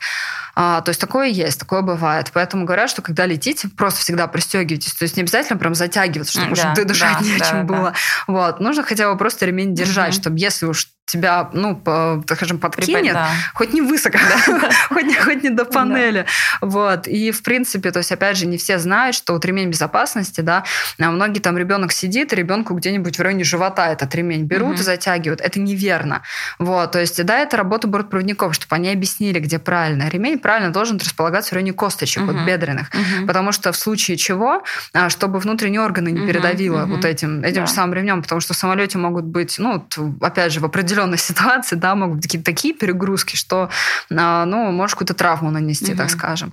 Вот. А если так, ну, хотя бы хоть как-то пристегиваться, чтобы хоть, хоть как-то угу. это было, потому что уж лучше там, если там на живот надавит этот ремень, чем да, головой тебя да. потом будут вытаскивать из этой панели сверху. Я поняла. Так, раз уж э, сейчас мы еще вернемся к тому, как э, ты начинала устраиваться на работу, раз уже начали говорить про полет. А, какую часть полета вот прям на 100% э, вручную контролирует командир корабля, а когда включен автопилот? А автопилот всегда должен быть включен а, выше определенного эшелона, да, вот. Э, это эшелон это высота? Да, эшелон это высота. Ой, сейчас я чтобы так по, по, конкретнее угу. немножко сказать. Вот, то есть э, есть правила, согласно которым а, обязательно а, автопилот должен быть включен в режиме удержания высоты вот, mm-hmm. выше определенного эшелона, потому что выше этого эшелона там сокращенное эшелонирование между самолетами. Mm-hmm. То есть там а, как бы а, тысяча футов, вот эм, эшелоны, они делятся встречно-попутно. Встречно-попутно, тут как, uh-huh. примерно, на машине едешь, да, вот а, ты едешь, у тебя встречная полоса. Mm-hmm. То же самое у самолетов. То есть мы летим, единственное, то есть мы как этажерочкой uh-huh, вот так uh-huh. вот летаем, то есть один поток летит, э, к примеру, на север, да. да, другой на юг. Вот так навстречу друг другу мы летаем. И высота между этими так скажем, вот самолетами, да. да, которые один туда, другой туда, а, тысяча футов – это, ну, 300 с лишним метров угу. вот между самолетами. И очень важно, чтобы самолет держал высоту четко. Угу. То есть там отклонение даже там на 60-65 а, футов – это ну, э, грубо говоря, 20 метров, это уже критично. Вот, поэтому обязательно должен быть включен автопилот э, в режиме держания высоты. Вот, и это вот э, с высоты порядка ну, 9 километров угу. должно быть в любом случае. А, а так, по сути, то есть можно на руках лететь. Главное выдерживать а, требования, как бы те критерии, которые относятся к схеме выхода и к той трассе, то есть по которой ты летишь. Угу. Вот, а требования там не отклоняться более чем на определенное там расстояние, расстояние, да, то есть можно вручную лететь спокойно. Угу. Можно после взлета, набора высоты, там, а, с высоты там, 200 метров, да, включить автопилот, и все. То есть самолет дальше в режиме, в автоматическом режиме будет набирать с определенной вертикальной скоростью, поступательной скоростью, то, что ты ему задашь, угу. он будет выдерживать эти параметры и будет выполнять, то есть как бы все, что тебе нужно. Вот. И автомат тяги будет включен. Автомат тяги это вот эм, а, так скажем, типа как круиз-контроль. Ага. То есть вот сколько ему нужно режим вывести, вот двигателя самолета, вот так он и будет работать в соответствии от того режима, который ты ему сдаешь через канал автопилота. Угу. Вот. А посадка в более чем в 90, не знаю, кажется, в 99% случаев всегда в ручном режиме происходит. Вот. А в автоматическом режиме самолет технически может садиться, но чтобы он сел в автоматическом режиме полностью, самолет, а, должно быть определенное оборудование аэродрома, куда он прилетает. Mm-hmm. Потому что а, самолет, он же не просто так летит-летит, а такой, mm-hmm. о, полоса, туда садимся. Снизу, да, Нет. Да. То есть все заходы на посадку, они начинаются с построения профиля еще на высоте, вот на эшелоне, mm-hmm. где мы летим, да, ну, где-то 11 тысяч метров, скажем. Мы снижаемся, мы снижаемся по профилю снижения. Мы выдерживаем ограничения по высотам, по скоростям, которые задаются по разным, опять же, по границам управления там, диспетчеров, mm-hmm. да, то есть мы снижаемся, например, диспетчер контроля, он нам такой, держите максимальную скорость, мы устанавливаем определенную максимальную скорость, снижаемся. Следующий диспетчер уже с другой высоты, да, ага, нас, который на подхватывает. высоту свой э, диспетчер. Да, и ага. на зону контроля, mm-hmm. то есть, к примеру, есть там Самарский центр, да, mm-hmm. управление воздушным движением, Ростовский, Московский, mm-hmm. вот, и вначале ты летишь под управлением, то скажем, вот контроля, да, вот тебя контролирует контроль, mm-hmm. там определенные точки входа-выхода, потом снижаешься, чем ближе ты подходишь к аэропорту, а ты переходишь, к примеру, вот уже там на диспетчер подхода, угу. то есть который на более низкой высоте там, да, а, тебя перехватывает и дает дальнейшее снижение, угу. дает тебе название схемы, по которой ты полетишь. Вот. Схема подразумевает ограничения по высотам, по скоростям и конкретные точки, которые ты должен пролететь. Угу. Вот. И... А ты это знаешь заранее или это только в момент? У нас навигационная начинаешь... карта, ага. то есть мы по навигационным картам да. летим и все контролируем. У нас помимо того, что в самолете эти схемы загружены в навигационную базу данных, у нас еще и карта вот эта на планшете, угу. про которую я говорила. Да. То есть мы на планшете смотрим карты, сравниваем с самолетными, угу. и вот это вот все. И есть, еще диспетчер. И диспетчер, да, ага. да, да, то есть нас, который контролирует и выдает какие-нибудь рекомендации, к примеру, угу. да, или требования. Либо если вот три самолета, вот мы летели недавно в Уфу, да, нас три борта на заход, угу. там, так, все, надо этого ускорить, этого затормозить и этого затормозить, вот, и то есть нам выдают, там, держите скорость там такую, там, мы ее выдерживаем, там, другим говорят, там, увеличьте скорость, то есть их побыстрее угу, заводят, угу. вот, э, то есть э, диспетчеры, они как раз, э, то есть корректируют вот эти mm-hmm. вот процессы захода, естественно, всегда под управлением диспетчера. Вот. И весь заход, то есть он выстраивается еще, еще с момента mm-hmm. полета на эшелоне. И то есть ты подлетаешь к полосе, а заход, он, то есть вот точный заход на посадку, mm-hmm. да, на земле mm-hmm. стоят такие маяки, да, скажем, навигационные радиотехнические средства, которые излучают сигналы, которые отображаются у нас в самолете. Mm-hmm. Вот, то есть того, что нам нужен сигнал, куда лететь, ну вот по курсу, да, да. вот, к примеру, я сижу на стуле, такая влево, вправо носом кручу, вот, мне надо уловить вот четко, вот я смотрю на бутылку, да, да, да, и мне на нее нужно лететь. Она для меня излучает сигнал, угу. я его захватываю, вот, и по этому сигналу, в общем, я лечу. Но помимо того, что мне вот нужно лететь прямо, мне еще нужно понимать, как мне снижаться. Угу. То есть э, я же могу вообще прямо пролететь, да, да, да. без снижения. Еще стоит один, а, один наземный источник, который мне сигналы подает по поводу как раз вот этой вот глиссады, вот этой вот угу. наклонной, угу. скажем, траектории. Я вот уловила вот этот курс, да, к примеру. Вот. Куда? И, и еще еду. надо понимать, как. Да, и еду к нему под определенным углом. Как правило, угол наклона глиссады 3 градуса стандартный. Вот, и все. То есть в определенной точке, на определенной высоте, в зависимости от превышения аэродрома, угу я захватываю вот эти вот наземные да. средства, один меня по курсу, другой меня по наклону угу. ведет, по глиссаде, да, и я лечу. Вот этот самолет должен схватить. И на, а, вот возвращаясь к автоматической посадке, да. аэродром должен быть сертифицирован вот должен получить допуск сертификацию, а, чтобы заводить самолет вот как раз вот по точной категории, так угу. скажем, да, не вдаваясь ни, вот, да, ни в какие технические да. подробности, просто вот в общем. А вот еще такой бытовой вопрос. Э, иногда ты, когда самолет приземляется, иногда тебя прям так трясет, и ты сильно бьешься, а иногда очень плавненько вообще можно даже спать и не услышать, что ты приземлился. Это от чего зависит? А, это зависит от многих факторов. Во-первых, это зависит от полосы, от состояния полосы. Mm-hmm. На аэродром, когда прилетаешь, мы, например, прилетаем в Кемерово, там даже гарнитура с головы слетает иногда. У меня у друга слетала реально гарнитура, потому что там полоса вся разбита. Там а, есть, опять же, такие понятия, как а, коэффициент, а, скажем, покрытия полосы, да, сколько она может вынести mm-hmm. самолетов, mm-hmm. да. Это вот если, например, постелить какую-нибудь картонку, да, и на картонку постоянно бить молотком. Mm-hmm. Вот, выдержит, сколько эта картонка mm-hmm. выдержит этих вот ударов молотком, да. Вот. То же самое вот с полосой. То есть чем тяжелее самолет, чем больше тяжелых самолетов прилетает, тем больше полоса изнашивается. И вот есть такое понять, как коэффициент вот именно... Износа полосы. Не то чтобы износа, вот коэффициент, сколько полоса выдержит ага. вот нагрузки, вот такое да. там за определенный промежуток. Вот. И то есть есть реально старые полосы. У нас очень много аэродромов со старыми полосами, то есть, да, которые реставрируют, ремонтируют, но, э, блин, заплатку на плате даже прищешь, неровно будет да. однозначно.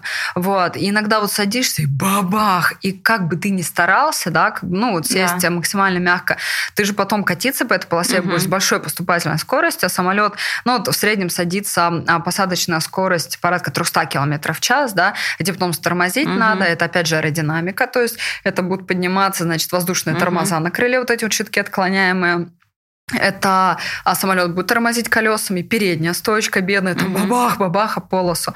Вот. А, то есть это зависит, во-первых. А, либо если полоса ровная, что это может быть? Это могут быть погодные условия. Mm-hmm. Вот. А, я, я знаю, мне лично говорили, мы а, летели, меня командир, я еще тогда вторым пилотом летала, командир, естественно, меня представил, там второй пилот э, там олезь туда-сюда. Вот. И мы прилетели, а на заходе, причем пилотировал командир, mm-hmm. а на заходе погода была просто жопа. То есть это был порывистый ветер, а, то есть это постоянно, то есть приходилось менять режим работы двигателя, mm-hmm. то есть ты летишь там на этот на ветер прикрываешься, то есть эм, сложно, сложные mm-hmm. метеоусловия очень были, плюс полоса была скользкая. А, вообще на современных самолетах рекомендуется, крайне рекомендуется сажать прям вот бух и покатился. Во-первых, самолеты современные, да, mm-hmm. очень много, а, так скажем, а, цепей, а, датчики, датчики земля-воздух. Mm-hmm. От этих датчиков очень много работает. Вот, очень многие системы самолета как раз работают от этих датчиков. Если самолет не поймет, что он на земле, опять же, не выйдут вот эти воздушные mm-hmm. тормоза, то есть не погасится скорость самолета, ну, много чем может грозить. Это самолет сам понимает? Или... От этих датчиков, да. да. Ага. То есть вот он, когда он шмякается об да. континент, датчики срабатывают, обжатие стоек происходит, определенная перегрузка, и угу. самолет такой, я на земле, я торможу. Угу. Вот. А если очень мягко посадить, то есть могут не выйти вот эти воздушные ага. тормоза, вручную придется их дергать, там еще что-то. Вот. Это целый такой компьютер, угу. то есть который может глюкануть и такой блин, чуваки, а мы где? Да. мы летим или мы сели? Ага. Вот. И самолеты прям рекомендуются, ну, так хорошо да. прям садить. А, хотя еще с советских времен, советской техники считается, вот, там, раскрутить колесики, мягко-мягко, там, стоечку угу, поддержать, угу. все. Вот. Это, опять же, не всегда безопасно, а, потому что если полоса скользкая, надо затормозиться. Угу. Вот. А если самолет мягко посадить, у него трение будет меньше, он угу. поедет дальше. Угу. А вот. тормозит э, э, двигатели, сказать? двигатели колеса. А двигатели переходят в режим работы обратной тяги. Угу. То есть вот двигатель работает, ему воздух ну, сюда да, идет. Да. Когда самолет садится, включается реверс, а створки перекладываются, ага. и получается воздух вот как, как вот в воде начинаешь руками назад а, работать, да, да, ты да. себя тормозишь. Также в самолете. То есть, а, наоборот, поступающий воздух он начинает в обратку идти. Угу, угу, вот. Поняла. И плюс э, тормоза на колесах. Ага, поняла. на основных стойках, передней нет. Ага. Так, э, тогда еще про посадку поняла, а теперь еще про, про взлет. Это тоже полное управление командира? Да, да. Угу. Либо командир, либо второй. Угу. Мы летаем и постоянно делимся. То есть в одну сторону летит один, в другую угу. другой. Вот. А, а полномочия вот делятся, да. А, если, к примеру, ну, лечу я, да, я э, как пилотирующий пилот, я управляю самолетом, управляю режимами самолета, да, там автоматическими всем. Второй пилот, он ведет радиосвязь угу. и контролирует, э, так скажем, навигационную составляющую. То есть там, куда летим, он диспетчер, и мы по навигации угу. и какие-то а, процедуры выполняет на бортовом компьютере. Угу. Вот, а я пилотирую режимами, там, щелкаю, ну, тоже контролирую полет. Угу. Вот, а в другую сторону мы меняемся. Угу. То есть он пилотирует, я веду радиосвязь, и это постоянно, ну, то есть как бы мы меняемся. В одну сторону один, в другую другой. А, а я поняла. Так, давай тогда еще скажем про э, состав борта. Э, экипажа. Экипажа, Девушка. да, поправляй меня. Э, я вот успела еще до начала записи узнать про самый такой ненавистный вопрос Леси про первого и второго пилота. Да, да, да. Скажи, что нет первого пилота, и вообще помимо вот, ну вот второй пилот, командир корабля и... И, и все. И все. И хватит. А, самолет современный, да, то есть сейчас нет необходимости в штурмана, борт-инженера, борт-радиста, как раньше летали. Вот. Техника современная, и кабина скомпонована по такому принципу, что два человека спокойно управляются. То есть у нас в поле зрения все. У нас автоматы защиты сети за нами, то есть если что-то, может что-нибудь выдернуть, посмотреть, что отщелкнуло, да, к примеру. Вот. А все системы самолета у нас прям вот перед нами. Вот, э, получается, в кабину заходишь, да, у тебя есть overhead, это панель, которая над головой. Угу. И вот здесь все, то есть пьедестал центральный, все, ты видишь все. Все, что тебе нужно, вот перед тобой. Угу. У вас сидит два квалифицированных человека. Этого достаточно. В случае отказа, еще чего-то, да. Радиосвязь, опять же, говорю, там один идет радиосвязь, либо какой-нибудь отказ, да, случается. Угу. Я, к примеру, как командир беру на себя управление самолетом радиосвязь, второй пилот сидит, э, читает там по э, контрольным листам, угу. да, что нужно выключить, включить, проверить э, там система, как работает, не работает, либо если она отказала, как ее правильно сконфигурировать, да, чтобы дальше лететь, либо где-нибудь садиться угу. уже. Вот.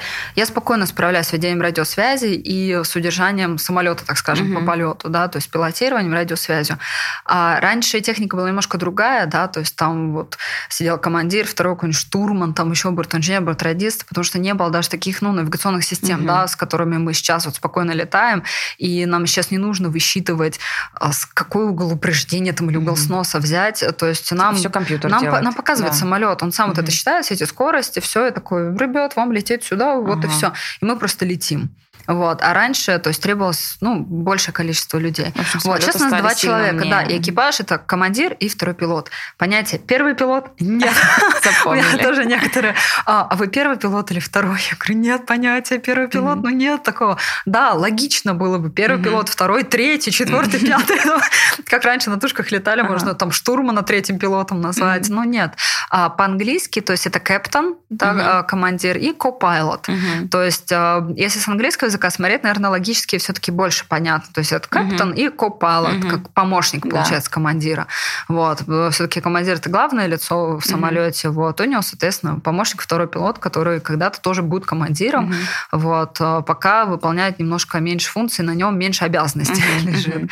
Вот. А с кем еще взаимодействие а, так, чтобы просто полностью описать день пилота, как вот он проходит, а, ну, еще в самолете есть еще бортпроводники, ведь да, вы да. как взаимодействуете? Это всегда одна команда или Нет, всегда разная. Это вот э, то, э, к вопросу, куда ты летаешь, просили да. за границей, сейчас и экипажи всегда разные. Угу. То есть э, вот этого, как раньше было в советское время, что вот один экипаж закреплен, да, не всегда все вместе. Нет, сейчас такого тоже нет. Это обусловлено даже, а, я думаю, в первую очередь и экономикой, потому угу. что это крайне неэкономично. А, потому что сейчас все-таки все авиакомпании так развиваются много, а, широкие, обширные сети полетов, угу. да, и планирование планирование экипажа должно быть гибким. Угу. То есть, а, чтобы там кто друг друга заменил, подменил. И плюс ко всему, это, опять же, психология. То есть, постоянно на экипаж постоянный, ну, не всегда это хорошо. Угу. То есть, да, вот эта вот тонкая грань а, понебратства, угу. профессионализма и дружбы, угу. вот э, тоже очень такая тонкая грань. Вот, потому что были тоже катастрофы, а, скажем, которым предшествовала вот эта вот расслабленность в экипаже, угу. да, там чрезмерно там там доверия. Угу. Вот. Это, говорю, не только про Россию. За границей да. я сколько этих расследований катастроф пересмотрела, угу. все сезоны пересмотрела. Вот. Было достаточно катастроф, то есть когда, а, давай там выйди, что, приди, вот ну, к хорошему это, да, не, не приводит. Вот. Э, экипажи всегда разные. Взаимодействие со всеми службами. То есть э, к рейсу, начинаешь готовиться к рейсу дома, естественно. Угу. Ты дома смотришь погоду, читаешь статьи на там, и там, да, что работает, угу. что не работает. А, проверяешь маршрут, заправку, которую тебе, ну, а, штурманы посчитали, да, это служба авиакомпании, угу. так скажем. Вот. А, смотришь по самолету, а, то есть технический, так скажем, лист самолета, что там где-нибудь какие-нибудь царапины, что-то то может... ты сама идешь проверяешь? Нет, это мне а, на электронную почту приходят. Угу. То есть документы я проверяю. Если в самолете какие-то незначительные неисправности, да, есть какие-то нюансы по самолету, я это читаю, то есть как бы смотрю. Угу. Вот, там какой-нибудь контроллер, к примеру, не работает, да, то есть там температуру не туда дает. Угу. Вот, я смотрю там по документации, что мы должны сделать, придя на самолет, а, чтобы минимизировать, так скажем, отсутствие комфорта у пассажиров, которые будут сидеть в хвосте самолета, да, к примеру, mm-hmm. там контроллер включит что-нибудь, там холодный воздух иногда дает. Вот мы смотрим, к примеру, там нужно будет отключить этот тумблер, включить uh-huh. тот тумблер, грубо uh-huh, говоря, uh-huh. и уже контролировать вручную смотреть. Вот, то есть такие нюансы заранее готовятся. А погода обязательно проверяется. Когда приезжаешь в аэропорт, то есть это бортпроводники экипаж, uh-huh. проводится брифинг с бортпроводниками. То есть а, по какому маршруту мы полетим, сколько по времени мы полетим. То есть ты всех а, бортпроводников вижу, со всеми общаюсь. Информацию да, вот всем они... выдаешь, всех. Да, есть ага. старший бортпроводник, естественно, да, шеф, да. шеф бригады. Вот. А, и мы все общаемся. То есть мне как командиру нужно посмотреть на всех ребят, там, девочек, угу. да, психологически даже тоже, да, что они меня увидели, я их увидела, угу. какое у них настроение, угу. я смотрю, как бы, а, потому что не, далеко не у всех всегда все замечательно, да, угу. бывает, ты стоишь, разговариваешь, ты видишь то, что а, тебя, к примеру, бортпроводник вообще не слушает, она стоит, у нее глаза зарены, что-то случилось, угу. вот, то есть тогда, естественно, имеет смысл поговорить, может быть, как-то успокоить и а, посмотреть, в каком состоянии у тебя экипаж угу. находится, угу. потому что я как бы в ответе за экипаж тоже я должна понимать, э, в каком состоянии у меня работники, угу. которые коллеги, да, которые сейчас со мной полетят. Во-первых, чтобы ко мне было доверие, вот, и я видела, mm что вот кто мы как с кем полетим. А, вот с ними проводится брифинг, то есть до бортпроводников доводится, где мы на чем мы полетим, если какие-то особенности есть, а демонстрация аварийно-спасательных средств, да, то есть вот жилеты. Если мы над морем не летим, зачем жилеты показывать? то есть лишний раз там людей а, нагружать, да. А, вот, э, то есть, ну, все основное, что освещается, как бы оговаривается. А дальше, то есть, когда приезжаешь к самолету, там техники, наземное обслуживание. Mm-hmm. То есть, у каждого, аэропорта, э, у каждого аэропорта есть служба наземников, то есть, а, которые а, там заправку могут пригнать, да, вот, угу. грубо говоря, обслужить самолет, техники, то есть, которые ходят, смотрят э, вместе, вы с тобой смотрят самолет. Вот, там есть какие-то царапины, вмятины или еще что-то. А, вот. Э, и, естественно, служба авиационной безопасности, а, супервайзеры, представители, угу. уборка, то есть все, вот, все люди, которые завязаны на работу на самолет, вот угу. все, все, все, кто могут быть, ты, ты всех там видишь, когда приходишь. А получается, за сколько до вылета ты должна быть? А по всем моим компаниям по-разному. Вот ага. в нашей компании, к примеру, мы за 40 минут до вылета приезжаем ага, на самолет. Вот этот брифинг, что все сделать, вот это все пройти, последовать. Нет, это, это все в аэропорту, именно а. на сам самолет. А, мы все, минут за 35, все, за 40 приезжаем. А во многих компаниях там где-то за час приезжают на самолет. Угу. Вот, э, то есть, и, ну, и плюс там до этого минут за 30 собираются все в брифингах, где вот это все угу. оговаривается, готовится. А, где-то эту информацию, то есть экипаж сам вот э, берет из тех источников, которые посчитает mm-hmm. достоверными, да, то есть это официальный сайт какой-нибудь, Росгидромет, mm-hmm. еще что-то. А в некоторых аэропортах а, специальная служба синоптиков. Угу. То есть кто-то синоптиком приходит, а, вот, и э, там, девочки, здравствуйте, расскажите, где там какие фронты, еще угу. что-то. Вот они там давай там разговор, там фронт окклюзии, там здесь угу. еще вот силовая, тыловая часть, там антициклона движется с такой-то скоростью, там 30 км в час на северо-восток. Угу. И ты такой, так, а я полечу, ну, ну, ну да, где-то зацепим. То есть так, еще тогда давай вернемся к тому, как ты устраивалась на работу. И как на многих работах ты приходишь и говорят, нам нужен опыт. Как устроиться туда, когда у тебя нет опыта, когда везде просят опыт даже? Это классика, это да. стандарт просто, классика жанра. А на работу, ну, нелегко было устроиться. То есть, естественно, авиация, она такая сфера, что, говорится, в авиации 5 на неделе, да, сегодня, такое, сегодня набирают, там, грубо говоря, всех подряд, ну, mm-hmm. прям очень, mm-hmm. грубо говоря, вот, очень большие наборы, к примеру, идут в компании. А завтра раз, везде укомплектовка, и ты вообще никому не нужен. Хоть у тебя там 7 пядей во лбу, хоть ты там супер-мега с угу. большим налетом, тебя не берут, потому что ты не нужен, потому что хватает экипажей.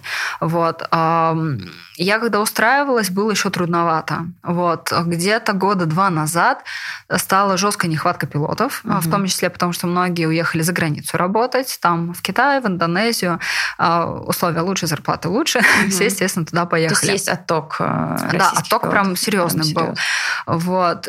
А, естественно, пилотов очень много набирали, прям пачками. Там, когда я училась, Ай, все, то есть прям, блин, куда бы устроиться, хоть куда-то. Я сама, когда выпустила следное училище, я даже на Чукотку звонила, на Чукотку, в Анадырь. Вот, я звоню, говорю, пожалуйста, может, там резюме, куда, что, как. И, и то мне тогда дали отворот вопрос, сказали, девушка, вы знаете, что у нас тут 100 резюме за две недели с допусками уже на Даш-6, это, ну, самолет, да. который там летает. Можете сюда не звонить. Я такая, обалдеть. Я пыталась в Архангельск, там на Ан-2 вообще, на котором, ну, то есть я даже mm-hmm. не училась, да, вот этот кукурузник Mm-hmm. Я думаю, хоть куда-то, хоть на чем-то, вообще хоть как-нибудь. Вот, было очень сложно, почти невозможно. А, но зато последующие годы, то есть когда я уже устроилась, в летное училище из авиакомпании стали приезжать и набирать себе э, вот mm-hmm. курсантов, да, уже типа на переобучение заключать контракты. И мы Молодец. такие, кто там не мог никуда устроиться, да, долгое время. Все такие, да как так вообще? Что за несправедливость? Да, то есть, э, ну, к сожалению, это реалии такие. А еще вот до моего выпуска, тогда же вообще трансайры еще а, закрыли, и там вообще никто никуда не мог устроиться. То есть я знаю, мне ребята которые два три года а, чем-то занимались, да, кто-то лодки продавал, кто-то таксовал, кто-то в ресторане работал, просто чтобы были деньги на угу. пожить, на аренду квартиры, а, и а, ждали, ждали, угу. ждали, то есть, опять же, проходили все курсы, все это поддерживали, все и уровень английского, угу. все на свете, чтобы при малейшей возможности сразу же щемиться во все компании, когда только будут хоть какие-то мини-наборы. Угу. Вот. Это все циклично. Поняла. А по устройству именно, вот собеседование, на что смотрят, что спрашивают? На, на все везде плюс-минус стандартный набор, то есть это основы а, так скажем, летной деятельности, да, это аэродинамика, навигация, метеорология, английский язык, а, знание вот как раз э, с международных полетов, которые про угу. курсы, про да, которые да, я тебе да, рассказывал, да. то есть это спрашивают. Законодательная база обязательно, это федеральные авиационные правила, воздушное законодательство, все это спрашивается. Это вот стандарт. То есть ты приходишь, и у тебя, в принципе, могут спросить все что угодно. Но вот по, а, по, вот, по этим так скажем, по этим аспектам, mm-hmm. то есть начинается просто опрос. То есть сознание аэродинамики, да, тебе нарисуй мне там кривые Жуковского, это ага. вот оттуда, и ты должен нарисовать, объяснить, на каких режимах летает самолет, там, там все эти углы атаки, mm-hmm. да, вот должен объяснить потом тебя, угу, а, там, а по метеорологии, вот на этой карте что нарисовано, ты должен там по все фронты, про виды mm-hmm. туманов рассказать, mm-hmm. там. А часы налета? А часы налета у всех стандартные, ага. да, то есть курсантов по выпуску 150 часов, вот, то есть как бы если работодатель э, рассматривает э, выпускника летного училища, да, у всех стандарт 150 часов, угу. вот, у него просто вот эти вот знания с него угу. смотрят, какой уровень угу. знаний, и, в принципе, все. Угу. Да, для многих, то есть когда уже встает вопрос эм, о конкурентоспособности, смотрят угу. на цвет диплома, красный он или синий, угу. уровень английского, у кого-то пятый, у кого-то четвертый, естественно, возьмут у кого красный угу. диплом, пятый уровень английского. И, естественно, при а, тестирование, какой уровень а, общих вот познаний, mm-hmm, да, человек mm-hmm. покажет. То есть иногда цвет диплома не, не, ну, может не соответствовать, да. да, там знаний, потому что а, даже человек, он может быть там заучкой, все это mm-hmm, учить, учить. Но не понимать. А, да, но чего-то не понимать. Mm-hmm. Вот, то есть, в принципе. Но хотя бы первый толчок у него mm-hmm. будет, что его хотя бы рассмотрят. Mm-hmm. Вот, но ты идешь на второго пилота. Да, да. да а когда, через сколько-то часов можно идти на командира? А, на командира, да. А, как минимум, как минимум, полторы тысячи часов. Угу. Но это по документам. Угу. По факту этого очень мало. Угу. А, то есть человек должен, ну, тысячи две налетать в любом угу. случае. А, потому что работа как бы должность командира, она подразумевает не просто как бы там пилотирование тупой самолетом, да, как бы и опыт, вот это вот пилотирование, еще что-то. Это грамотность принятия решений. То есть это постоянно каждый день ты принимаешь решения, принимаешь решения. Вот а, ты должен уметь организовать работу экипажа, ты должен понимать, то есть там природу самолета, вот все, а, быть э, гибким, а, оперативно реагировать на какие-то изменяющиеся условия. А, вот этот отбор, а, который а, вторые пилоты проходят на командира, да, это несколько дней тренажеров, mm-hmm. таких прям жестких, там все отказы, все на свете. Вот. И то смотрят, как ты справляешься со всем. Угу. С нагрузкой, распределяешь нагрузку, вот э, все это смотрится, оценивается. Кто тебя собеседует? То есть э, это же не HR, это человек, который должен все это знать. Это какой-то старший пилот в авиакомпании, но тоже какой-то опытный командир или кто собеседует?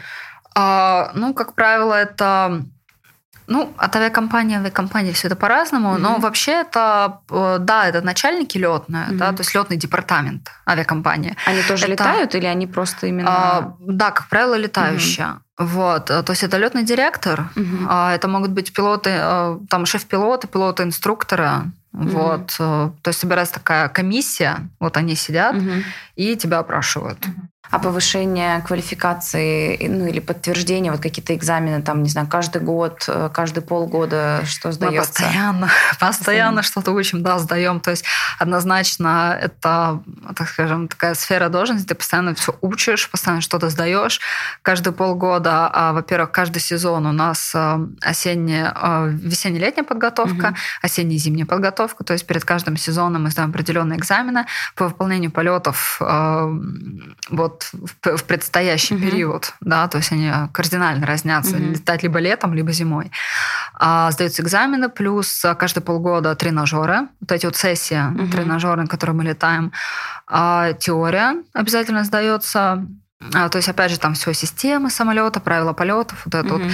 В общем, каждые полгода, как в первый раз, даешь просто все. Угу. Вот, вначале теория, потом а, а, плюс в рейсовых условиях в самолете тебя экзаменатор проверяет, и вот тренажеры. Угу. Поняла. Еще вопрос. Э, ты общалась, ну, наверняка общаешься с пилотами международ... ну, других авиакомпаний, не российских. Как там происходит образование, вот эти же экзамены, все аналогично или по-другому? И если оценивать степень подготовки, ну, как бы российская школа и, между... и зарубежная школа, есть ли отличия? Отстает ли наша школа или вровень идет э, вот в летных училищах отстает. Угу.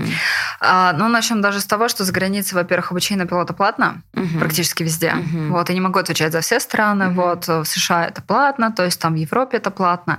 А, так скажем, бесплатно получить авиационное образование, ну, вот в России Угу. Только можно. То, возможно, где-то еще, угу. вот, но, но в основном только, только в России, да, везде в основном все платно.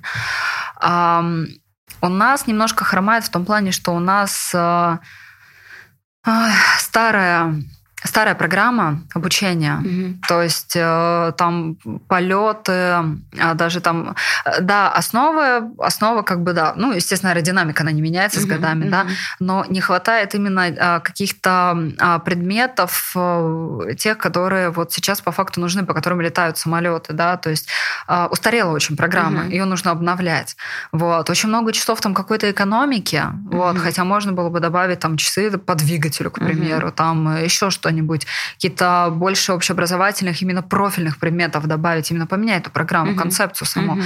А за границей как? То есть тебе у меня подруга в Румынии училась, там тебе выдают учебники, кипы учебников. Ты сидишь дома, готовишься, приходишь, сдаешь экзамены, и ты полетел. Угу. Вот. Ты вылетаешь, и в процессе уже полетов еще сдаешь параллельные экзамены. Вот, там смотришь, что смотрят на технику пилотирования, смотрят на твои знания. И это твоя ответственность. Угу. Вот. А у нас, получается, по факту ты в летном училище приходишь, это как в школу. То есть угу. там оценки ставят, и там учишься на оценки, еще что-то. Угу. Вот. А по факту программа старая. То есть ее прям вообще кардинально надо менять. А, и все знания, вот, которые ты получаешь в основном, это самоподготовка. Угу. То есть ты сам лезешь в интернет, открываешь, читаешь. Понятно. Вот. Вот даже по самолету, да, как бы мы ну, учим в летных училищах, типа вот в целом конструкция да. самолета. Вот. Но конкретно навигационно-пилотажные даже системы, по которым сейчас летают современные самолеты, они в летном училище не учатся. Угу. То есть это уже ты сам берешь, куда-то лезешь и смотришь, и читаешь, Обалдеть. это все узнаешь.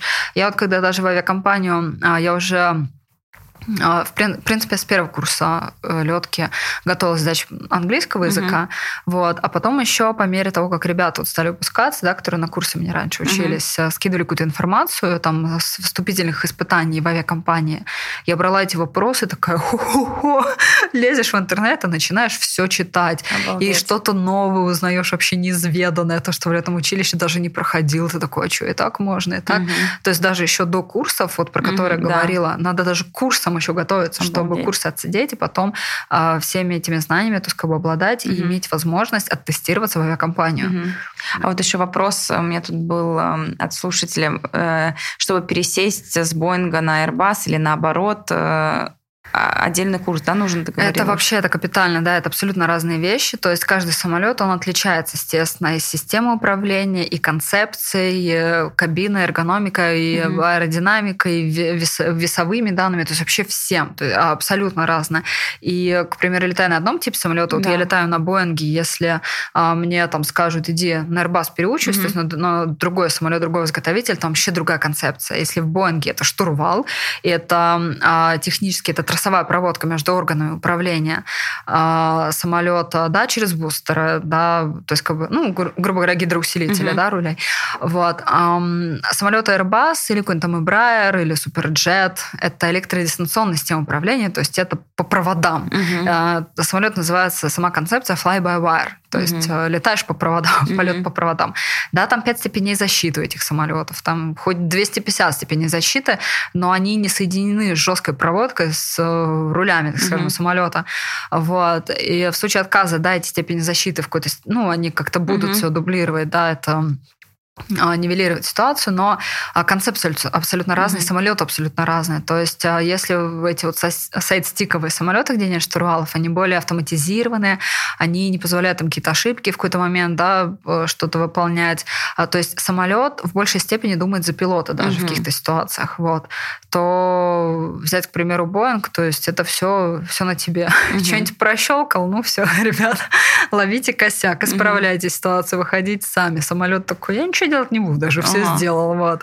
А, как бы дело на тебе. Пере, переучиваться, это, естественно, это еще ну, несколько месяцев угу. переучки. То есть это даже не месяц. Угу. Это гораздо дольше, особенно когда ты с одного самолета на другой прыгаешь с разными концепциями. Это и режим автоматики абсолютно другие. То есть как самолет тебе все вот это вот будет, что тебе индикация будет угу. показывать. Вот, потому что везде свои примочки тоже. Это как, угу. я не знаю, как сесть а, запорожца в Теслу. Угу. Там сразу не сообразишь, куда да. тыкать в этой Тесле, почему так тихо, как она едет mm-hmm. и вообще. Вот, вот то же самое. То есть это прям, ну, достаточно объем, огромнейший объем, то есть который нужно пересчитать этих вот технических пособий к самолету. Mm-hmm. А на Airbus там вот пять вот таких здоровенных томов, mm-hmm. вот, и несколько томов из них, вот как «Война и мир», и это только про режимы автопилота в этом самолете, то есть только по автоматике. И вот ребята, которые у меня там на Рыбасе летают, те такие, да у нас тут только два тома про, про автопилот, а там толстенная вот такая вот книженция, которую нужно все от корки до корки перечитать и знать. Угу. Потому что а если вот э, у нас, к примеру, в Боинге можно отключить и вот да. Э, на руках, э, так скажем, переконфигурировать э, самолет, да, то есть там изменить траекторию, еще угу. что-то. Вот. А если это нужно делать в автоматическом режиме, это надо соображать сейчас, что как переключить, угу. вот как, в какой режим самолет перейдет. Потому что на руках-то проще, ну, такой да. отключил и полетел. А здесь, так, куда там эта автоматика, сейчас что она переключит? Вот, и то есть вот концепции mm-hmm. разные. Ну, получ... Правильно я понимаю, что в Боинге э, ты больше чувствуешь, ты больше управляешь самолетом? Да, ты прям да? вот прям пилот. Ага. вот э, подключаешь творческий процесс, то есть э, даже режимы автоматики ты э, творчески подходишь к управлению, то есть как бы самолетом, mm-hmm. там, поступательную, вертикальную скорость, э, как по профилю снижаться. То есть ты сам думаешь, в голове просчитываешь. Mm-hmm. А на более автоматизированных самолетах ты самолет сам такой. Я посчитал, полетели. То есть это, грубо, грубо говоря, говоря, механика и автомат да, в автомобиле. Да, Прикольно. Да. Интересно, здорово. Так, еще один вопрос по твоему графику работы. Вот если у обычного сотрудника там 40 часов в неделю, то как строится график у пилота? Есть ли определенное минимальное количество и, возможно, максимальное количество налета у пилота, чтобы хватало время и на восстановление и так далее? А, а, прописаны, конечно, нормативы, то есть э, там по понедельной наработке, так скажем, вот в месяц есть норма такое понятие, как 90 часов. То есть 90 mm-hmm. часов ты налетал, если больше, то все, нельзя. Ты не можешь месяц больше 90 часов налетать. Вот. А графики строятся в зависимости от загруженности, опять же, авиакомпании, да, то есть если это летом, то ты летаешь mm-hmm. по максималке, потому mm-hmm. что очень много перевозок летом особенно. А если какое-то межсезонье, перевозки могут немножко упасть в своем объеме, и, к примеру, ты летаешь уже там не 90, не 85 часов в месяц, а часов 50-60. Mm-hmm. Вот. А график, то есть, опять же, эти часы можно брать либо длинными рейсами, рейсами, летая день через день, да, там, но по 5 по 6 часов угу. в одну сторону, имею в виду, там угу, куда-нибудь. Да. Вот, либо можно коротышами набрать. Э, вот есть рейс, к примеру, летишь там Москва, Калининград, Калининград, Москва, потом еще летишь в этот же угу. день сразу же Москва, Ульяновск, Ульяновск, Москва. Угу, вот, угу. То есть вроде как летаешь целый день, общее количество часов налета, оно не такое большое, и в месяц можно больше именно выполненных рейсов угу. напихать. Вот. А так вот 90 часов в месяц, и если очень много полетов, то ну плюс-минус график 6.1 получается. Угу. Единственное, что выходные выходные, конечно, не всегда на выходные попадают. Угу. Иногда там в среду отдыхаешь, потом опять летаешь, потом в следующий четверг только угу. отдыхаешь. Вот, то есть такое. А что составляет график? Или ты... Авиакомпания, специальная служба планирования, да, там целая угу. служба, очень угу. много сотрудников, угу. все сидят, высчитывают. И э, вот как раз там и экипажи рассчитывают, кто сколько налетает, кто куда полетит. Угу. И а налет плюс-минус делится на всех поровну. То угу. есть, чтобы никому там ну, не понятно. было обидно. Да. Вот. А удается ли совмещать вот при таком графике? Остается ли время там на хобби, на еще что-то? Или или работа это основное хобби? А, вообще, это а, работа это хобби, это любовь всей жизни. ну, у меня да. конкретно. Вот. А остальное, то есть, э, если есть время, то да, ну, как правило, вот особенно в сезон высокой загрузки, получается только выспаться, какие-то текущие дела порешать, вот именно в выходной. А так, ну, банально после рейса приходишь, все, хочется увалиться, помыться, увалиться и просто спать, покушать, и больше вообще иногда даже кушать не хочется, просто увалиться, спать, отдыхать, а, а, потому что именно сама среда, то есть где мы работаем, да, это шумы, вибрации, радиация, нагрузки, физическое, угу. то есть это Понятно. утомление, оно все скапливается, и а, иногда просто, если есть возможность а, прилететь и, то есть, лечь спать и подольше поспать, вот, иногда просто 14 часов, Угу. Вот э, я сплю, то есть я ложусь, все вырубаю. Ну, как бы не только я, да, с коллегами угу, тоже да. общаюсь. Просто ложишься, и можно бесконечно проспать. То есть, когда вот это все скапливается, то да, можно проспать. Кто-то умудряется чем-то заниматься, да, там какие-то спортзалы ходить, еще что-то. Угу. Вот, но не всегда это получается. Mm-hmm. То есть либо спортзал прям рядом с домом, вот, в пешей доступности, но ездить это, опять же, ты куда-то поедешь, ты физически опять mm-hmm. там в машине mm-hmm. будешь ехать, там, или в общественном транспорте. А иногда после вот этих всех там нюансов, так скажем, каких-то напрягов там на работе, mm-hmm. да, без, ну, без которых ну, понятно, не обойтись, да. вот, иногда нужно просто расслабиться и в тишине просто mm-hmm. сидеть. Потому что, опять же, вот эти вот шумы, вот сама а, именно работа, которая подразумевает под собой э, вот такие условия, Стрессовые. да, угу. вот э, не только как бы для нервной системы, да, стресс для организма, угу. вот. Хочется иногда просто в тишине и спать, и вообще больше ничего не делать. То есть это миф, когда тебе говорят, что, ой, ты много летаешь, наверное, много путешествуешь. То есть... Э, вообще, да, то есть многие там думают, ой, пойду там стюардессой мир посмотрю. Да фиг ты его посмотришь, если ты будешь, ну, плюс-минус, ну, в какой-нибудь усредненной авиакомпании, да, работать. В основном это разворотки все. Ты прилетел, улетел, прилетел, улетел хотел. Мне там подписчики тоже пишут, а вы, вы будете в Пензе? Я думаю, какая Пенза? Даже если я там буду, я на перроне постою 10 минут, я улечу назад. Угу. То есть это не значит, что куда ты летаешь, ты где-то выходишь, гуляешь угу. целую неделю. Угу. Нет. Это вот э, ограничено, так скажем, рабочим временем. Угу. Это вот могут быть командировки, к примеру, если либо в авиакомпании очень много завязок через этот город, да. то есть там э, авиакомпания московская, но из Екатеринбурга очень много рейсов, угу. к примеру, там в Турцию, в Казань, еще куда-то. Может быть, такое ты прилетишь в Екатеринбург, Петербурге переночуешь и назад улетишь. Угу. Ну, ты не будешь там три дня тусить, ну, ходить да, и отдыхать. Да. Нет. Либо это а, дальнобой а, самолеты широкофюзеляжные, которые летают на дальние расстояния, к примеру, на Кубу. Угу. Лететь, ну, там 10 часов. Естественно, никакое рабочее время не пройдет, и по документам ты должен там отдохнуть там 2-4 часа. Угу. Конечно, экипажи прилетают, и у них там, ну, двое суток, угу. к примеру. Вот, и улетают назад. Вот, кто-то а, там штаты прилетает в Нью-Йорк ровно сутки и улетает угу. назад. Угу. Вот. А по России это в основном туда-назад, туда-назад. У нас есть такая география, куда можно там мир посмотреть из угу. России, там, из Казани, куда ты полетишь, куда мир смотреть угу. на этих на маленьких самолетиках, ну, на которых как бы летаем. Поняла.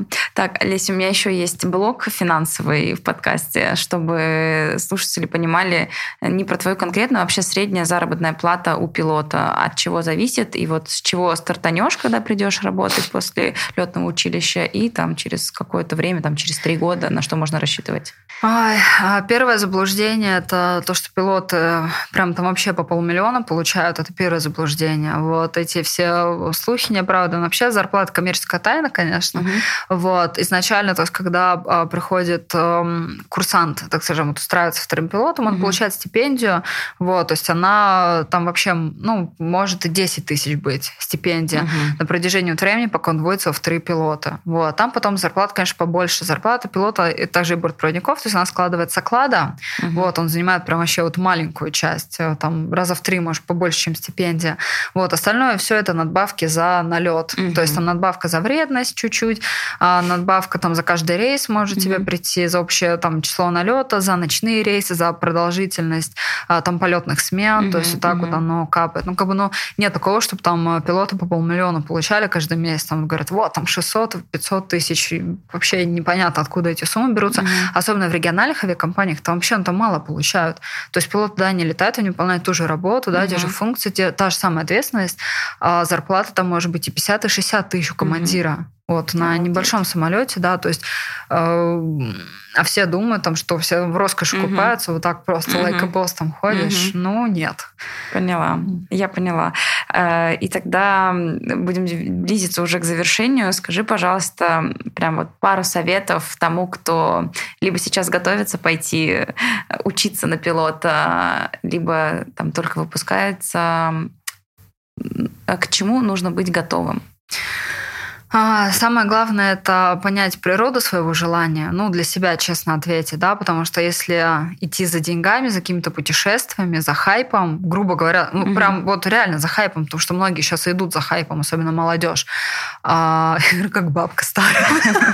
Вот понять природу своих желаний, то есть если ты готов всю жизнь учиться, брать на себя ответственность, ты должен понять, куда ты идешь в первую очередь, что это за сфера, чем ты пожертвуешь, когда ты будешь летать да, целыми днями, а, и быть готовым вообще ко всему. То есть это и здоровье, и а, личное время, опять же. То есть вот мы как бы вот летаешь 6.1, все, ты, у тебя не будет там сил, возможности там дофига чем заниматься. Нет, в основном это все. То есть это вот твоя жизнь, это твое хобби, это твоя работа.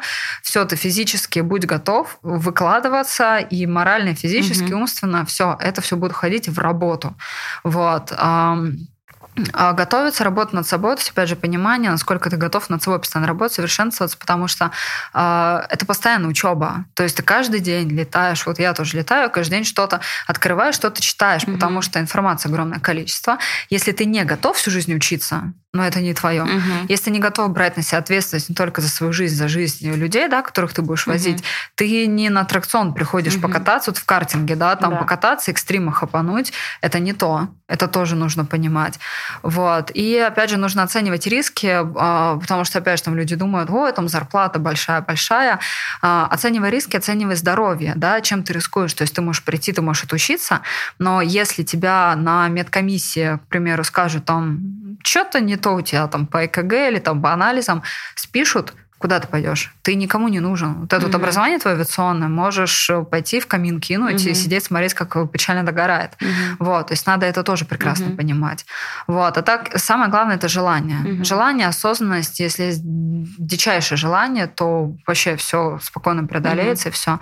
И последний вопрос. Вы слышите аплодисменты? Вообще надо хлопать или нет? На самом деле я вообще я не против. Ага. Хоть некоторые зануды, зануды вы все, кто говорит, что не надо.